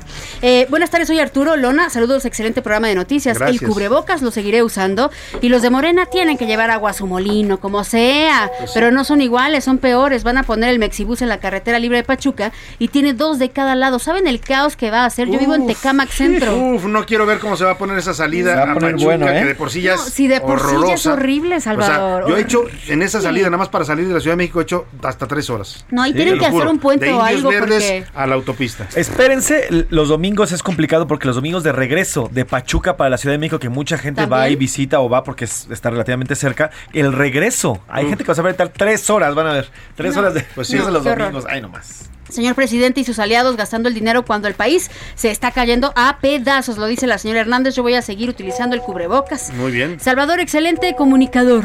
Excelente Gracias, comunicador. Salvador García Soto. Le agradezco, le agradezco su Eh, comentario. soy Rosa. Respecto al primer tema, este gobierno acomoda las leyes a modo y si no les gusta, la cambian. Qué poca M, lo dice la señora Qué Ruz. poca M, señora Rosa. Señora Rosa, le mandamos un abrazo y no un sé si es beso. Rosa María o solo Rosa, pero es muy- un nombre muy bonito el nombre de Rosa. Rosa, sí. Yo como- tengo una hermana no es tan común, que Se llama ¿verdad? Rosa María, le mando un abrazo allá en Como que en estas generaciones ya no, ya no he conocido Ya yo no, a tantas se usaba rosas. mucho en México durante mucho o sea, tiempo. está Rosa Salvaje. Soy yo, también era de Rosa. Ahorita el estamos en la sábado época de los Santis, de las Había una canción, ¿te acuerdas? Rosa María se de fue los, a la em- playa, ah, sí, se fue de los. Emilianos, De de los los, Emi. Patricios, que por Sí, cierto, los felicidades De los Patricios. Brian, de los Hoy es día de los. Patricios. Patricios, De es días. Eh, los borregos de Morena, si en unos años se convierten en la oposición, van a andar queriendo protestar cuando esta medida no les sea de su conveniencia. Por acá, buenas tardes, Rodolfo Rojas, referente a la primera pregunta, todos los partidos son iguales y uno que otro peor, ya nadie cree ni en los partidos ni en las personas. Y sí, voy a seguir usando el cubrebocas. Bien. Mira, todos nuestros escuchas lo van a seguir usando, Es que pero tú sales a la calle y hay gente que no Muchos no, lo traen ya, ¿eh? muchos no lo traen, pero ese fenómeno se vio en estos tres estados que le decíamos, eh, José Luis, en Coahuila, en Tepic y en Nuevo León, que ya decretaron que no es obligatorio. La mayoría de la gente todavía lo sigue En trayendo en la calle, aunque ya no Sí. se los exijan. Lo que sí, Salvador, es que creo que lo más importante de lo que debemos de aprender es toser y taparse la boca y estornudar en el en el codo. ¿Sabes por qué, Salvador? Porque Eso eso, es- te lo enseñan de educación. Pero eso es mucho pedir. Yo Si no te lo sabes, Todavía veo gente que en la calle, lo, perdónenme lo Así, que voy a decir porque es asqueroso, pero que hace esto de sonarse en la nariz y aventar Como futbolista. aventarlos al, al- al Ah. suelo. Es- es- es- sus- o, escupir, ¿no? Escupir. Van escupiendo por en plena pandemia. No, y Sí, tosen no. y te tosen en la cara así de, Oye, no, no hagas esto. Pero bueno, enorme felicitación a Salvador García Soto. Gracias, gracias. Ya no tiene, eh, ¿qué dice? Ya no tiene el tonito de Televisa, de- del teacher de Televisa. Ah, tenía Ah, yo caray, el tonito. Pues tenía- sí, es- a ver, una vez me dijeron nunca que, te lo oí. que de pronto imitaba yo al teacher, lo admiro mucho, es un gran periodista, un gran conductor de radio y televisión. Le mando un abrazo, por cierto, también está ahorita al aire allá en otro grupo de radio. Y mire usted. Buenas Y tardes, deberían de ponerse a trabajar estos alcaldes, yo, yo hablando en sus imitaciones. Imiten. Ya no queremos. esta noche, esta noche le voy a decir lo que el presidente acaba de declarar. Ok. Buenas tardes, deberían de ponerse a trabajar estos alcaldes que para eso se les Por acá dicen los detenidos por asesinatos de periodistas apuesto que son chivos expiatorios. Bueno, pues esperemos que no, porque Esperemos que no. con la presión internacional que ya hay sobre este tema y también la nacional, los periodistas también han muchos salido a las calles, ¿no? En, en Morelia salieron los compañeros a exigir justicia contra sus compañeros caídos. Buenas tardes, Chava Pris y Pepe. Qué bonita programación musical. Me hacen viajar a los buenos tiempos donde ahí se sí. bailaba muy Travolta. Ahí sí un aplauso para Priscila Reyes, que es nuestra Gracias, productora gracias. y es la que programa la música. Eh, lo dice Antonio Ayón. eh, lo de Morena son los lacras, hacen lo que les viene en gana. Saludos desde Zapopan. Nota, el cubrebocas hay que usarlo siempre, lo dicen Sí, por yo acá. estoy de acuerdo. Eh, buenas tardes, AMLO, Sheinbaum y Morena son peor que el PRI, ya lo demostraron. Que se vaya AMLO, ya lo ponen por acá. Buenas tardes, Salvador. Me da mucha tristeza escuchar eh, los de Morenita que todo lo que hacen es beneficio del país y todos sus actos y los hechos dicen todo lo contrario. Solo trabajan por su partido mediocre. Así lo dice este mensaje.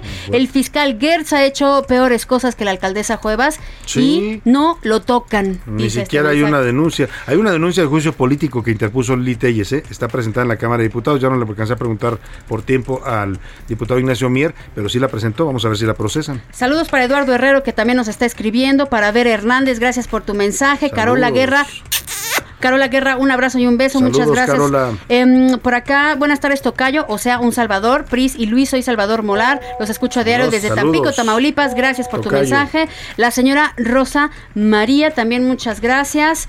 Y el señor López, gracias. señor. Qué bonito Tampico, Tamaulipas, ¿eh? me encanta. Es un, Sí, un puerto precioso sí. y una ciudad muy bonita donde se come además de manera espectacular los mariscos. Y dicen que te puedes encontrar por ahí un ovni. También. Y además. aman los ovnis, aman a los Aman a ovnis. los ovnis en encanta, me Tampico. Pues encanta, eso es Bueno. una cosa. ¿Qué dice Twitter? ¿Qué dice Twitter? Arroba ese García. Oiga, tenemos, tenemos boletos. Habemos boletos. Ay, habemos a ver, boletos. un momento, un ayer- redoble, un ayer redoble de llevamos- tambores, por favor. Ayer llevamos a, a- a Radio Escuchas a que vieran el, el partido de Pumas. oye, y qué y- y partidazo. partidazo se aventaron, ¿eh? Los que, los que vinieron por sus boletos y fueron a ver el, el Pumas New England. La verdad que se aventaron un gran partido, una remontada de esas así históricas de Pumas, ¿no? Vamos, venga. Tenemos boletos, boletos para boletos. ir a ver a los Pumas. En este caso es para los Pumas femenil, la- el equipo de Pumas femenil Ajá. que va a jugar el viernes por la. ¿A qué hora, José Luis? A las 5 de la tarde. 5 de la tarde contra quién? Contra el, el Atlas. Las Pumas ¿A qué hora? Atlas. A las 5 de la 5 tarde. de la tarde del Estadio viernes. Universitario. ¿Contra Pumas quién? femenil, Estadio de Ciudad Universitaria. Correcto. Esos son unos, son unos pases dobles que vamos a regalar. Y hay otros para el Pumas varonil. Exacto. Ese es el sábado. Pumas Necaxa, el sábado a las 5 de la tarde también en el Estadio Universitario. Es importante que usted responda a la pregunta que le vamos a hacer, que nos ponga su nombre, porque si no, no lo podemos contactar. Que diga a Ajá. qué partido quiere ir es muy Y importante. quiero si varonil mira, para que o no se complique, femenil. nada más ponga varonil o femenil, ¿no? Sí, por Exacto. favor, por A ver, favor. Entonces vamos a dar dos por Twitter y uno, dos, dos de mujeres y uno de hombres para Twitter, dos de hombres y uno de mujer para el WhatsApp, ¿ok? Ujú. Sí. La pregunta es, ¿qué colores son los colores de los Pumas? Ya sabemos. Esa ya la habíamos No, preguntado. no, No, habíamos, Está bien. no, habíamos Ah. preguntado lo de Goya. No, no, no. que No, no, sí se preguntó ayer. es de- Ayer se a preguntó esto. Ayer se preguntó José Luis eso. Lo de Goya. No, No, lo de los, lo de los colores. colores. José Luis no sé dónde estaba en son esa, no es, colores. esa no es la pregunta. Muy poca imaginación de José Luis Sánchez. Ay, la ¿por pregunta que le voy a hacer es, a ver, esta está un poco más difícil, pero métase un googlazo y lo va a tener. A ver. ¿Quién es el arquitecto que diseñó el estadio de Ciudad Universitaria? Wow. Venga, Bien, bien. con esa, con Bien. esa que nos conteste, se va a ver a, a los Pumas femenil y varonil. Usted Ajá. díganos a cuál quiere. Ok, nombre completo, que, que nos respondan a dónde quieren ir, femenil o varonil, y eh, la respuesta de quién diseñó el, el estadio, ¿vale? De Ciudad Universitaria. De Ciudad Es precioso, además, un gran estadio. Eh, incómodo en algunas partes, ¿eh? No sé si les ha pasado. Yo he ido a partidos donde en cierto nivel de abajo no ves. ¿Sientes la- que no ves bien? No, la cancha te queda arriba, entonces estás como volteando para arriba. Así está diseñado, pues, ¿no? Pero bueno. Y bueno, en Twitter, arroba ese García Soto, sobre la obligatoriedad del uso de cubrebocas, el 75% dice que va a seguir usando el el cubrebocas, a pesar de lo que se decida y a pesar de lo que decían hoy en la tarde, el 16.9 dice que lo va a hacer de vez en cuando y solamente el 9% dice que lo va a dejar de usar. Y sobre el tema de esta aprobación, el rotundo 90% dice que los de Morena prostituyen las leyes a su favor y a como ellos quieren. El 5.2 dice que trabajan para mejorar a México y el 9%, y el 9% dice que todos son iguales de todos los partidos. Pues ahí está la opinión de nuestra, nuestra comunidad tuitera. Sígase comunicando tanto en el 55 18 41 51 99 como en arroba ese García Soto, nuestra cuenta de Twitter, arroba soy Salvador García Soto en Instagram. Ahí nos puede seguir también y ver todo lo que estamos subiendo de materiales y reportajes. Y hablando de reportajes, no tenemos cotorreo, sí tenemos cotorreo. Pues, lo que tú usted digas. dirá, Ah, usted me dirá. están retando. Venga, pues vamos al cotorreo informativo. Ya llegó la hora. ¿La hora de qué? La hora del cotorreo informativo. José Luis Sánchez, ¿qué nos traes hoy? Tenemos, pero antes vamos a escuchar esto.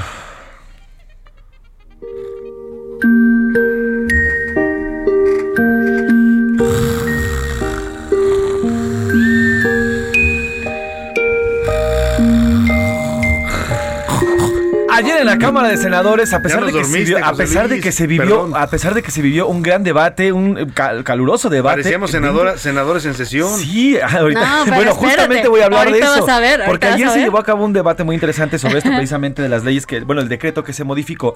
Y se estuvieron literalmente gritando en el pleno, en, desde la tribuna hacia el pleno y viceversa, ¿no? Ajá, sí, Había estaban agarrados estaban ahí. agarrados. La misma Lilita y exponiendo audios de borregos con el presidente López Obrador. Los de Morena diciéndole, tráiganselo de las greñas para que venga a votar porque no tenían el quórum. Pero en medio de toda esta verbena, de toda esta verdulería que, que había en el Senado, una senadora por Morena, la senadora Soledad Luébano, fue captada durmiendo, pero no dormida cabeceando, no, no, no, no. Durmiendo como si estuviera en la cama del mejor hotel del, mejo- del país Sí, donde se puede se descansar. durmió en la curul. Pero, pero reclinada con la cabeza hacia ¿Cómo atrás. crees? No, eso no te lo creo, no pero- pasa en nuestro No, Ay, no, nada ¿cómo más? Carmencita Salinas se dormía en la Sí, sesión. Vamos a subir el video porque es, es- es muy visual el tema. Están los senadores eh, alegando y demás. todo el mundo gritando Todo y el ella mundo dormida. gritando. Y ella en el cuarto sueño, en el Sí, quinto pero sueño. inclinada hacia atrás, o sea, inclinada hacia sí, atrás. está inclinada hacia atrás No y su, almohadita, su No de peluche. no sé si han ido a estos supermercados, estos- estas tiendas departamentales donde hay sillones, donde hay estos De masajito, masajes, y te quedas súper dormido. Bueno, Qué pues haz de cuenta que a la senadora le están haciendo el mejor masaje Oye, del ¿y qué mundo. pasaría? ¿Le daría el mal del puerco? La senadora después, cuando ya se evidenciaba en el video, porque sí, de verdad, sí era muy evidente cómo estaba dormida,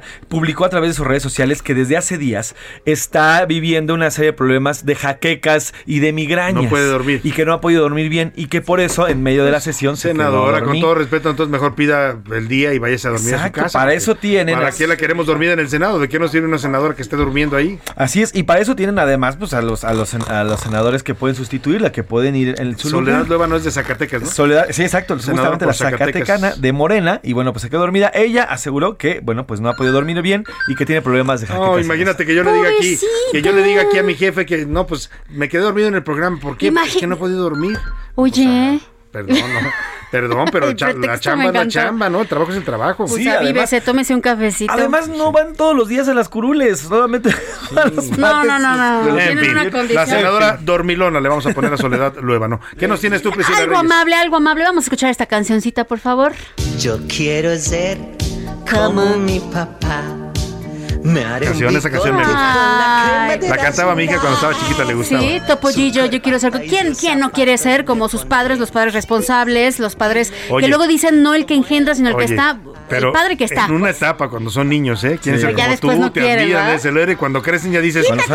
¿por qué te vistas así? ¿Por qué te pones eso? Es que ya, ya lo empiezan a criticar uno por ridículo, todo. Sí, papá. exacto. Cuando son adolescentes. Ay, papá, qué feo sentido del humor tienes. Pero después, cuando, cuando crecen, ya se dan cuenta de la importancia de los Sí, padres. ¿eh? Pero de niños te, Sí. te admiran, te aman, eres el, eres el sol para el ellos. héroe, ¿no? Bueno, hay papás que aparte no engendraron a los hijos, los padrastros, Sí. y que son unos excelentes padres. Digo, padrastros.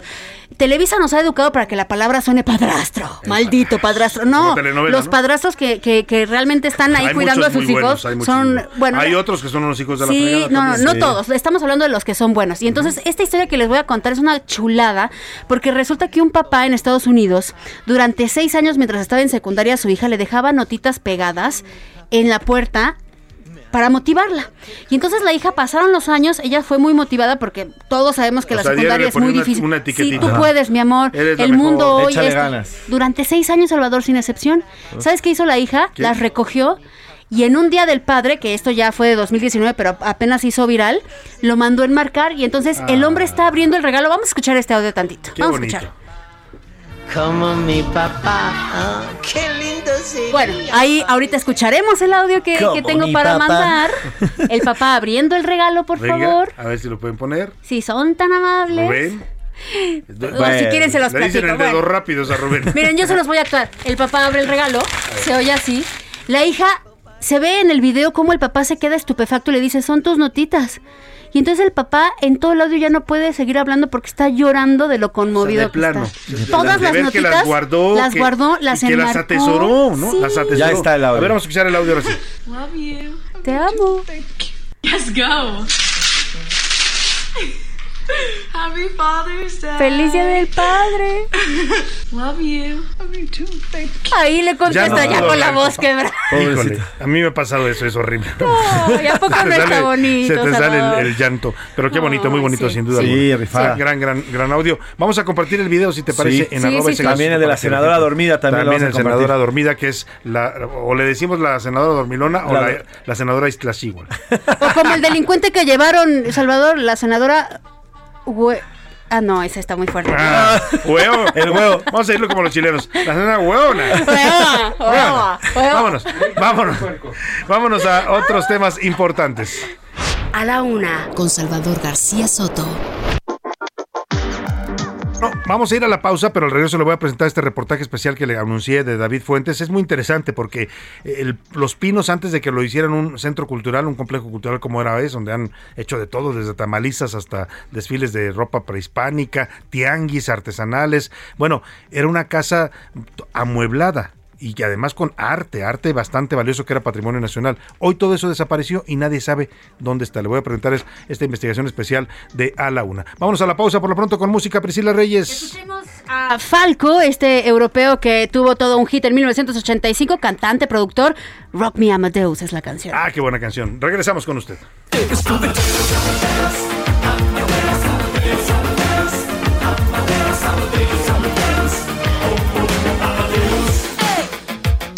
Es war um 1780 und es war irgendwie nur Plastic Money in den Modebanken gegen ihn. Woher die Schulden kamen, war wohl jedermann bekannt. Er war ein Mann der Frauen, Frauen liebten seinen Punk. Er war ein Superstar, er war so populär, er war zu exaltiert, genau das war sein Flair. Er war ein Virtuose, war ein Rocky Doll und alle suchten heute Captain Rock Me Amadeus. Estás escuchando A la una, con Salvador García Soto. Regresamos. Ya estamos de vuelta con A la una, con Salvador García Soto. Bienvenido a tu dosis de buenas noticias. Mi nombre es Soy la Alegría. La Embajada de México en Austria recuperó una pieza arqueológica que permanecía en el acervo de un coleccionista anónimo. Se trata de un fragmento de columna de aproximadamente 26 kilos retirado del sitio arqueológico de Santa Rosa Stampak, Campeche. La escultura fue devuelta a través de la intermediación del mesoamericanista austriaco Karl Herbert Mayer. En el acto de entrega participaron Mayer y el embajador de México en Austria, Luis Javier Campuzano Piña. El gobierno de México ya prepara el traslado del fragmento a territorio nacional para su registro, resguardo y conservación.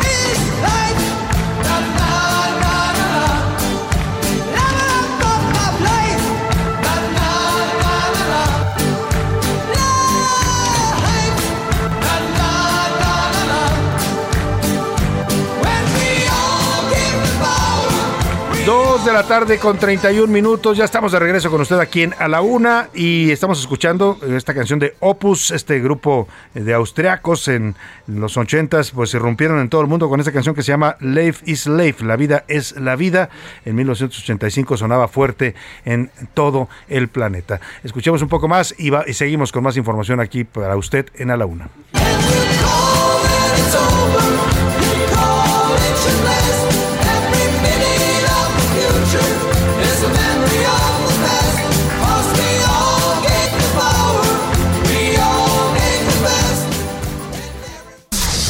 Estas son las investigaciones especiales de A la Una con Salvador García Soto. Y sin más preámbulo, le presento este reportaje de David Fuentes para A la Una. Eh, ¿Qué pasó con el mobiliario y con el patrimonio artístico de Los Pinos? ¿Dónde quedaron las obras de arte, las pinturas, las esculturas, los candiles, los tapetes, los escritorios, los objetos de valor? Nadie sabe. Hoy en Los Pinos es un cascarón vacío y nadie sabe dónde están o resguardados o a dónde se llevaron ese patrimonio histórico que está valuado en cientos de millones de pesos. Esta es la investigación de David Fuentes para la UNA. Investigaciones especiales. En Los Pinos desaparecen piezas históricas. El acervo histórico y cultural de Los Pinos está desaparecido, o al menos las autoridades no han podido o no han querido explicar cuál es su paradero al día de hoy. La Secretaría de Cultura Federal asegura que solo recibió seis bienes desde el inicio de la administración de Andrés Manuel López Obrador. A una solicitud de transparencia realizada por A con Salvador García Soto, la dependencia proporcionó un listado que incluye una escultura de bronce del expresidente Felipe Calderón Hinojosa con un valor de 432 mil pesos, un busto de Luis Donaldo Colosio por 35 mil, un busto de Berto Castillo, uno de Carlos Castillo Peraza y otro de Manuel J. Cloutier por 34 mil pesos cada uno, así como un busto de Manuel Gómez Morín con un valor de 47 mil. Sin embargo, la Secretaría de Cultura entregó un listado fragmentado, no brindó la información solicitada sobre el inventario detallado que recibió de la pasada administración de Enrique Peña Nieto, ni respondió dónde se encuentran resguardadas las obras que estaban ahí. Don Modesto, a sus 80 años, nos dice que nunca había conocido la residencia, sus jardines y las casas, pero luego de recorrerlas no se sintió satisfecho a no conocer a detalle todo lo que ahí estaba. Que se viera todo, qué clase de cubiertos simplemente, de platos, porque no se ven en la calle. Todo ese tipo de mobiliario que hubo, pues nunca se conoció. Al paso que vamos ni se conocerá. De mano a mano, cosas desaparecen. ¿Quién se quedó con ellas? Solo Dios, porque nosotros cuándo. En el ahora complejo cultural había durante el sexenio pasado al menos 63 obras de artes o bienes inmuebles, según información que la oficina de la Presidencia de la República de ese entonces ofreció a una petición de transparencia. Lo más costoso era la colección Windsor de pinturas, con un valor de 9.280.000 pesos. En total, las más de seis decenas de obras valen casi 17 millones de pesos. Los bienes incluían candiles, pinturas, esculturas, litografías, bustos, tapetes y una bandera nacional, pero no se sabe actualmente dónde está la mayor parte de ese tesoro. Elisa, quien es historiadora, explica la importancia de mostrar todos los objetos que en teoría pertenecen a los mexicanos y que de momento no se conoce su paradero. Creo que es un gran acierto de la administración actual que todas las personas mexicanas tengamos acceso, si tenemos visitas de turistas, también que puedan acceder a ver todas las pertenencias que había en la casa. Al iniciar el gobierno de López Obrador, la nueva oficina de la presidencia dijo que desconocía cuáles eran las obras que tenían, pues no recibieron un catálogo. En diciembre del 2018, la presidencia afirmó que solo encontró el retrato de Venustiano Carranza hecha por el pintor David Alfaro Siqueiros, pero esa obra no figura en el inventario más reciente proporcionada por la Secretaría de Cultura. La información es escasa y contradictoria. De hecho, en ese mismo año, la Secretaría de la Función Pública comenzó a indagar el paradero de los bienes, pero hasta ahora no se ha conocido ningún avance. Para A la Una, con Salvador García Soto reportó David Fuentes. ¿Dónde quedó eh, todo ese patrimonio histórico? ¿Dónde quedaron todas esas obras de arte? Había cuadros de José María Velasco, de Rivera, de Siqueiros, eh, de grandes pintores mexicanos, muchos de ellos de la etapa colonial. ¿Dónde quedaron? La Secretaría de Cultura dice que ella no los tiene. La secretaria Alejandra Frausto dice, respondió a una solicitud oficial que realizamos de transparencia, que solamente tenía estas seis esculturas de bronce. Una de ellas era de Felipe Calderón, por cierto. Me imagino que la usan ahí en los pinos para lanzarle huevos todos los días, ¿no? o, globos con pintura, no sé por qué. Eh, o para recordarle a su mamacita, no sé. Pero los cuadros, nadie sabe dónde quedaron. Muchos de los cuadros, hay algunos que están exhibidos en la residencia oficial de los pinos, pero son pocos. Mire, antes de irse el gobierno de Peña Nieto, y también es un documento que tenemos en nuestro poder, también a una solicitud de transparencia, respondió que tenían inventariadas 63 obras, entre obras de arte y artículos de valor. Ahí se reseñaban varias pinturas de, de- de pintores famosos, se reseñaban candiles, candiles caros, eh, se reseñaban también una colección Windsor eh, eh, de pintura, en, uno de ellos era el retrato de Morelos que se usó para los billetes eh, de, de cin- 500 pesos aquí en, en México, en fin, eh, ¿dónde quedó todo ese patrimonio? Nadie nos sabe responder, ¿eh? Y, y nunca eh, ha habido una claridad. Si se lo llevó Peña Nieto, porque algunas voces sugerían eso, si los llevaron, pues ¿por qué no han puesto una denuncia? ¿Por qué no los han acusado? Porque eso es un robo al patrimonio público. Nada de lo que había ahí, decía un señor, los cubiertos, bueno, ni eso puede ver la gente, los cubiertos, los platos, las recámaras que dormían los presidentes, nada hay ya y nadie sabe dónde quedaron. Vaya tema este de verdad. Pues sí, abrieron los pinos al pueblo, pero se llevaron todo lo que había dentro. Y vamos al tema de la felicidad. Priscila Reyes, José Luis Sánchez, les pregunto qué tan felices se sienten ustedes en este momento de su vida. Muy Salvador. Y es que aquí hay una cosa que tú tienes que hacer, porque una cosa son las circunstancias y otra cosa es que te responsabilices de tu propia felicidad. Entonces, aunque el entorno sea adverso, también tú tienes que agarrar tienes las que- riendas de esa felicidad. Tiene uno que cuidar su felicidad, José Luis. Muy feliz también, sin embargo, como bien lo dice Pris, yo creo que en estos últimos, yo te puedo decir, últimos seis meses, como que cuesta más trabajo. Las circunstancias, lo que nos ha rodeado y el entorno, sobre todo el país La en el que estamos que te viviendo. causa, y es que además de, de conflicto, porque Eh, sí. vivimos en un constante conflicto Pero, en pero México. además en esta profesión estamos en contacto todos los días con información Además. de todo tipo, ¿no? Y a veces cada noticia, cada cosa que ve uno que dice, híjole, Pero se, ¿sabes le, qué, se le va el ánimo al piso. También en las mesas de, de las familias se ven peleas, la gente se comienza También a la pelear con violencia. mayor Eso, Bueno, con todo que el vimos mundo en se el está estadio. peleando. Es que a ver, Eso. un país que está sumido en la violencia desde hace ya 17 ¿Cuántos años? Sí, Sí, seis, por 15 dos. años, 15 15 años. años. desde que el gobierno de Calderón, el de Peña Nieto y lo que va de López Obrador, pues esa violencia que vemos en las calles, que se matan entre narcos, que lo que usted quiera, se va trasminando y va llegando también a la sociedad. Le estoy preguntando esto a Priscila y a José Luis porque se dio a conocer el ranking mundial de felicidad en los países de acuerdo con la ONU, la Organización de Naciones Unidas. ¿Y qué cree? Los mexicanos descendimos varios niveles. Ya no somos tan felices, al menos eso es lo que dice la gente. Mil Ramírez nos platica. En México ya no somos tan felices como antes. Nuestro país cayó 23 lugares en el Informe Mundial de la Felicidad 2021 presentado por la ONU, pasando del lugar 23 que ocupó en el periodo 2017-2019 al 46 en la lista. En América, México ocupa el sexto lugar por debajo de Brasil, Chile, Uruguay, Canadá y Estados Unidos.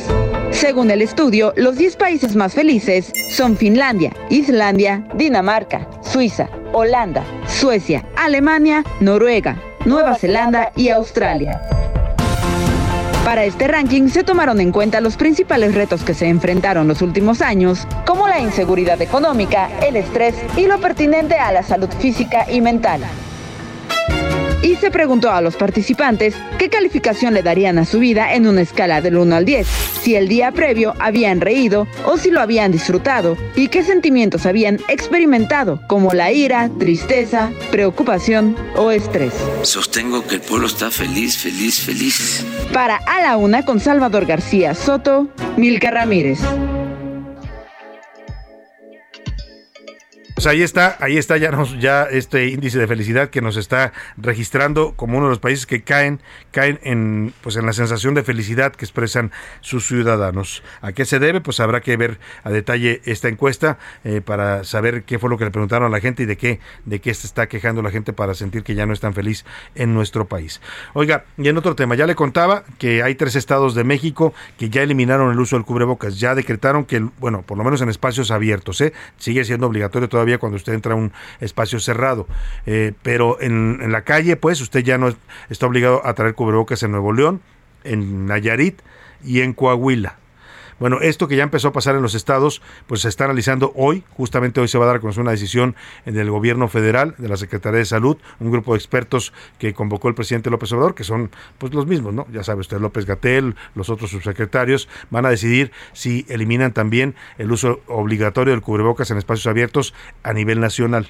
Para hablar de ese tema, tengo el gusto de saludar esta tarde al doctor Xavier Tello, médico cirujano, analista en políticas de salud y autor del libro La tragedia del desabasto. ¿Cómo está, doctor? Qué gusto escucharlo y saludarlo. Buenas tardes. ¿Qué tal? Buenas tardes, Salvador. ¿Cómo están? Pues bien, doctor, pues cómo ve esta pues esta eh, decisión que se va a anunciar hoy, me dicen por ahí de las 5 de la tarde, todo apunta que van a decir que ya no es obligatorio que traigamos cubrebocas en las calles. ¿Cómo ve esta posible decisión?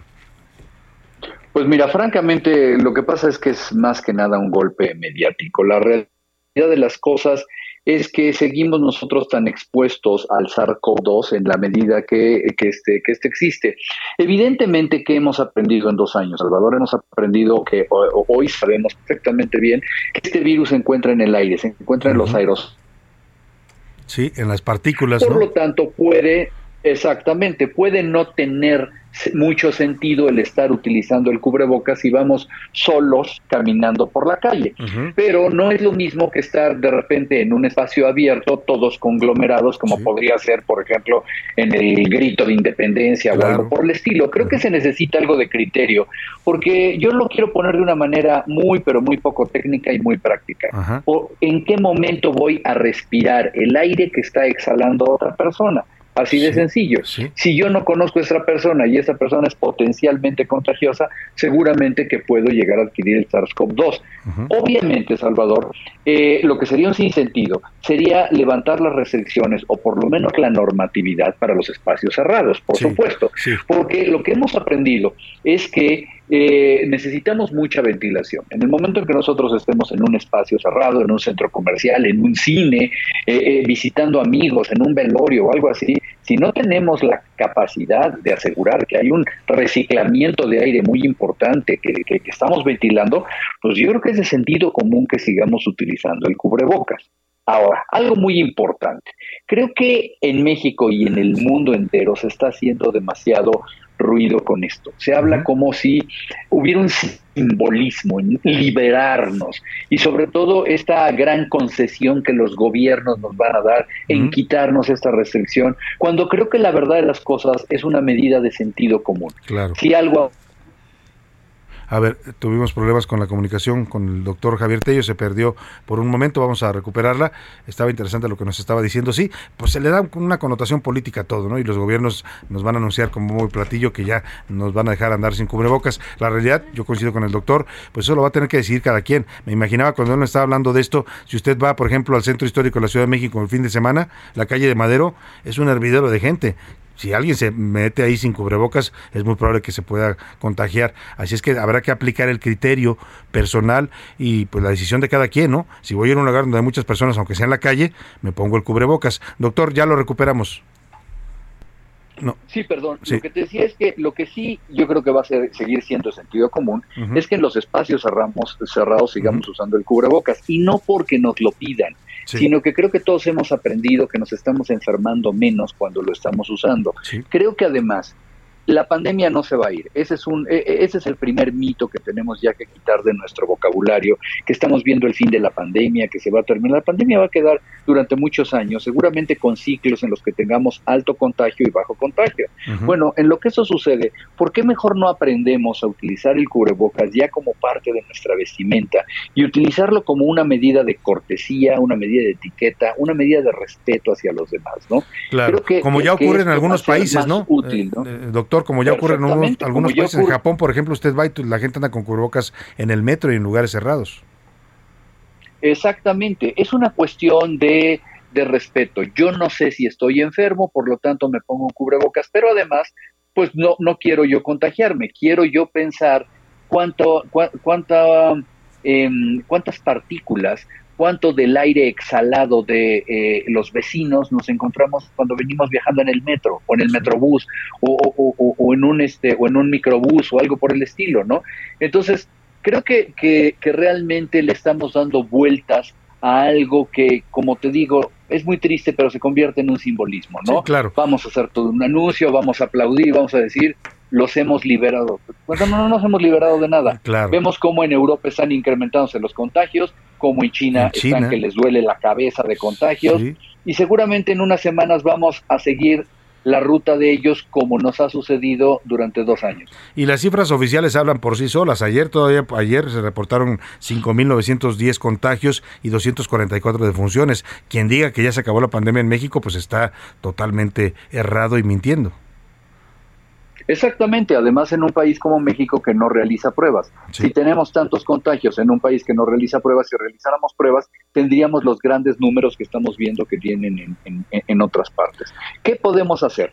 Bueno, evidentemente vacunarnos y vacunar a la mayor cantidad de la población, porque no vamos tan bien en las cifras de vacunación como nos están diciendo, pero de nuestra responsabilidad personal es cuidarnos y creo que parte de este cuidado es acostumbrarnos de una buena vez a seguir utilizando el cubrebocas durante, durante mucho tiempo, hasta que no haya una mejor alternativa. Sin duda, me quedo con esto que dice doctor, la- el anuncio que se haga, la decisión que tome la Secretaría de Salud y el gobierno federal serán simbólicos y la decisión final queda en manos de cada quien cuándo sí usar y cuándo no usar el cubrebocas. Eh, vamos, le, le, le agradezco mucho, de- doctor, que nos haya dado esta entrevista y esta plática. Salvador, un abrazo, que estén Un muy gusto, bien. como siempre, saludarlo. Vámonos rápidamente a los deportes con el señor Oscar Mota.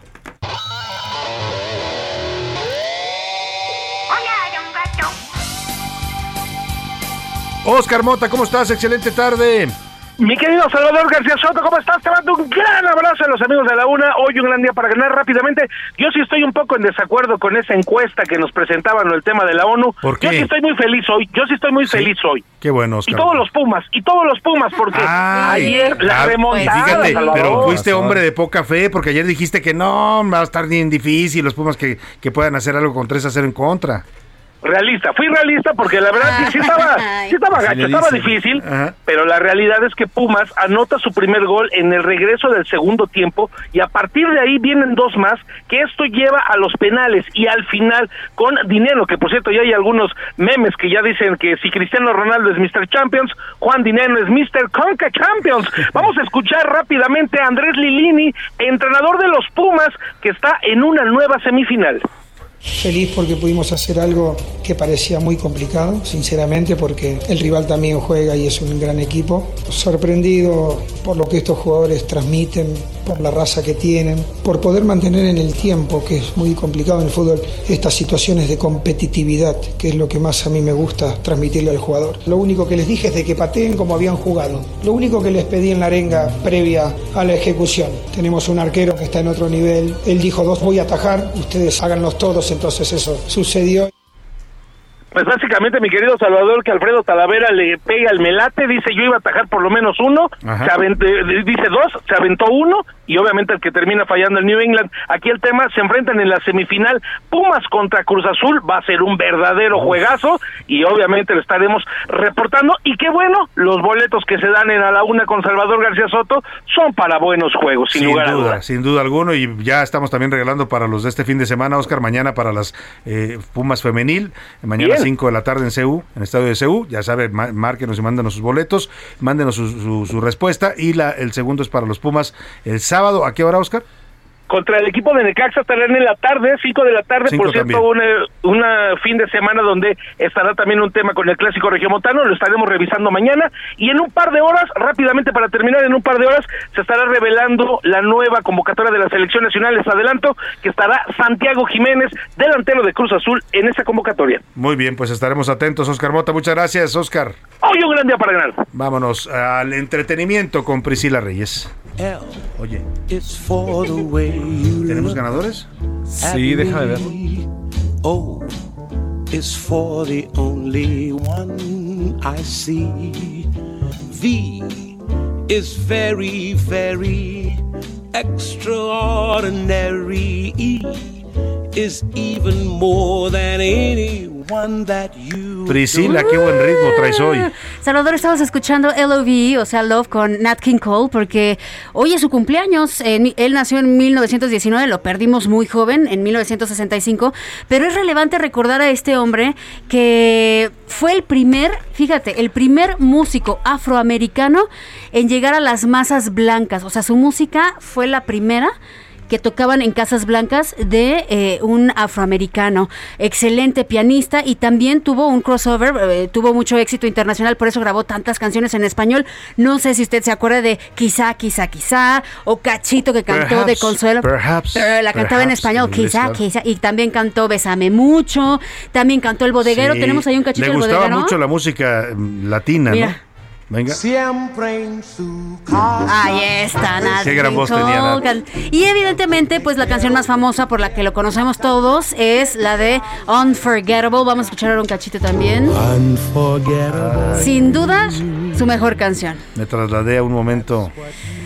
Ah, pero relevante, ¿no? Lo que te digo, el primer Sí. afroamericano en llegar a las masas blancas y aparte le dieron un programa de televisión en donde tenía muchos invitados, ¿eh? Como Ella No, Fitzgerald, los, los etcétera. o blancos sea, lo adoraban. Claro, al resto de los afroamericanos los discriminaban y los golpeaban es en que las calles. él pero- fue el primero, él fue el primero que empezó a, a librar estas barreras, el Sí. primer músico negro que sí entraba a ciertos hoteles, que vivía en vecindarios. Era privilegiado, digamos, Era en una época donde a la mayoría de los afroamericanos es. los estaban que reprimiendo. le tocó a Nina Simón y a todos los demás. ¿no? Bueno, pues feliz cumpleaños hasta el cielo para Nat King Cole y rapidísimo les digo, ay, tenía que ser la publicidad. La familia Fernández estuvo tratando de impedir que se transmitiera esta serie de, de Vicente Fernández en Televisa y lo único que lograron fue darle una publicidad bárbara a Salvador porque hace años que Televisa no tenía el rating, que le dio el estreno del primer capítulo 8 millones, 8 millones, Ocho millones de, personas audiencia. de- en la Oye, televisión o sea que el día doña, de hoy, doña ¿eh? Cuquita queriendo afectarlos los terminó beneficiando. Los terminó beneficiando, hazme el favor, oye, pero bueno. Porque la serie por sí misma, bueno, lo que hemos visto hasta ahora a mí, sí, insisto, no me ha gustado. ¿eh? A mucha gente no le está gustando y va a venir la comparación cuando se estrene la de Netflix Pues sí, porque la comparar. producción va a ser diferente. Oigan, les cuento algo bien interesante.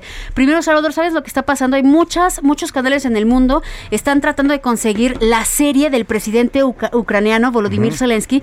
Él empezó su carrera política cuando tuvo un éxito, acuérdense que él era comediante Sí, antes, comediante con una serie llamada Servidor del Pueblo. Y esta serie fue de 2015 y empezó a tener éxito porque la historia hablaba de un maestro que él interpretaba que empezaba a meterse en la política y ganaba para presidente. Sí, sí, era una historia de Haz de ficción. cuenta que un presagio, tal Sí. cual me.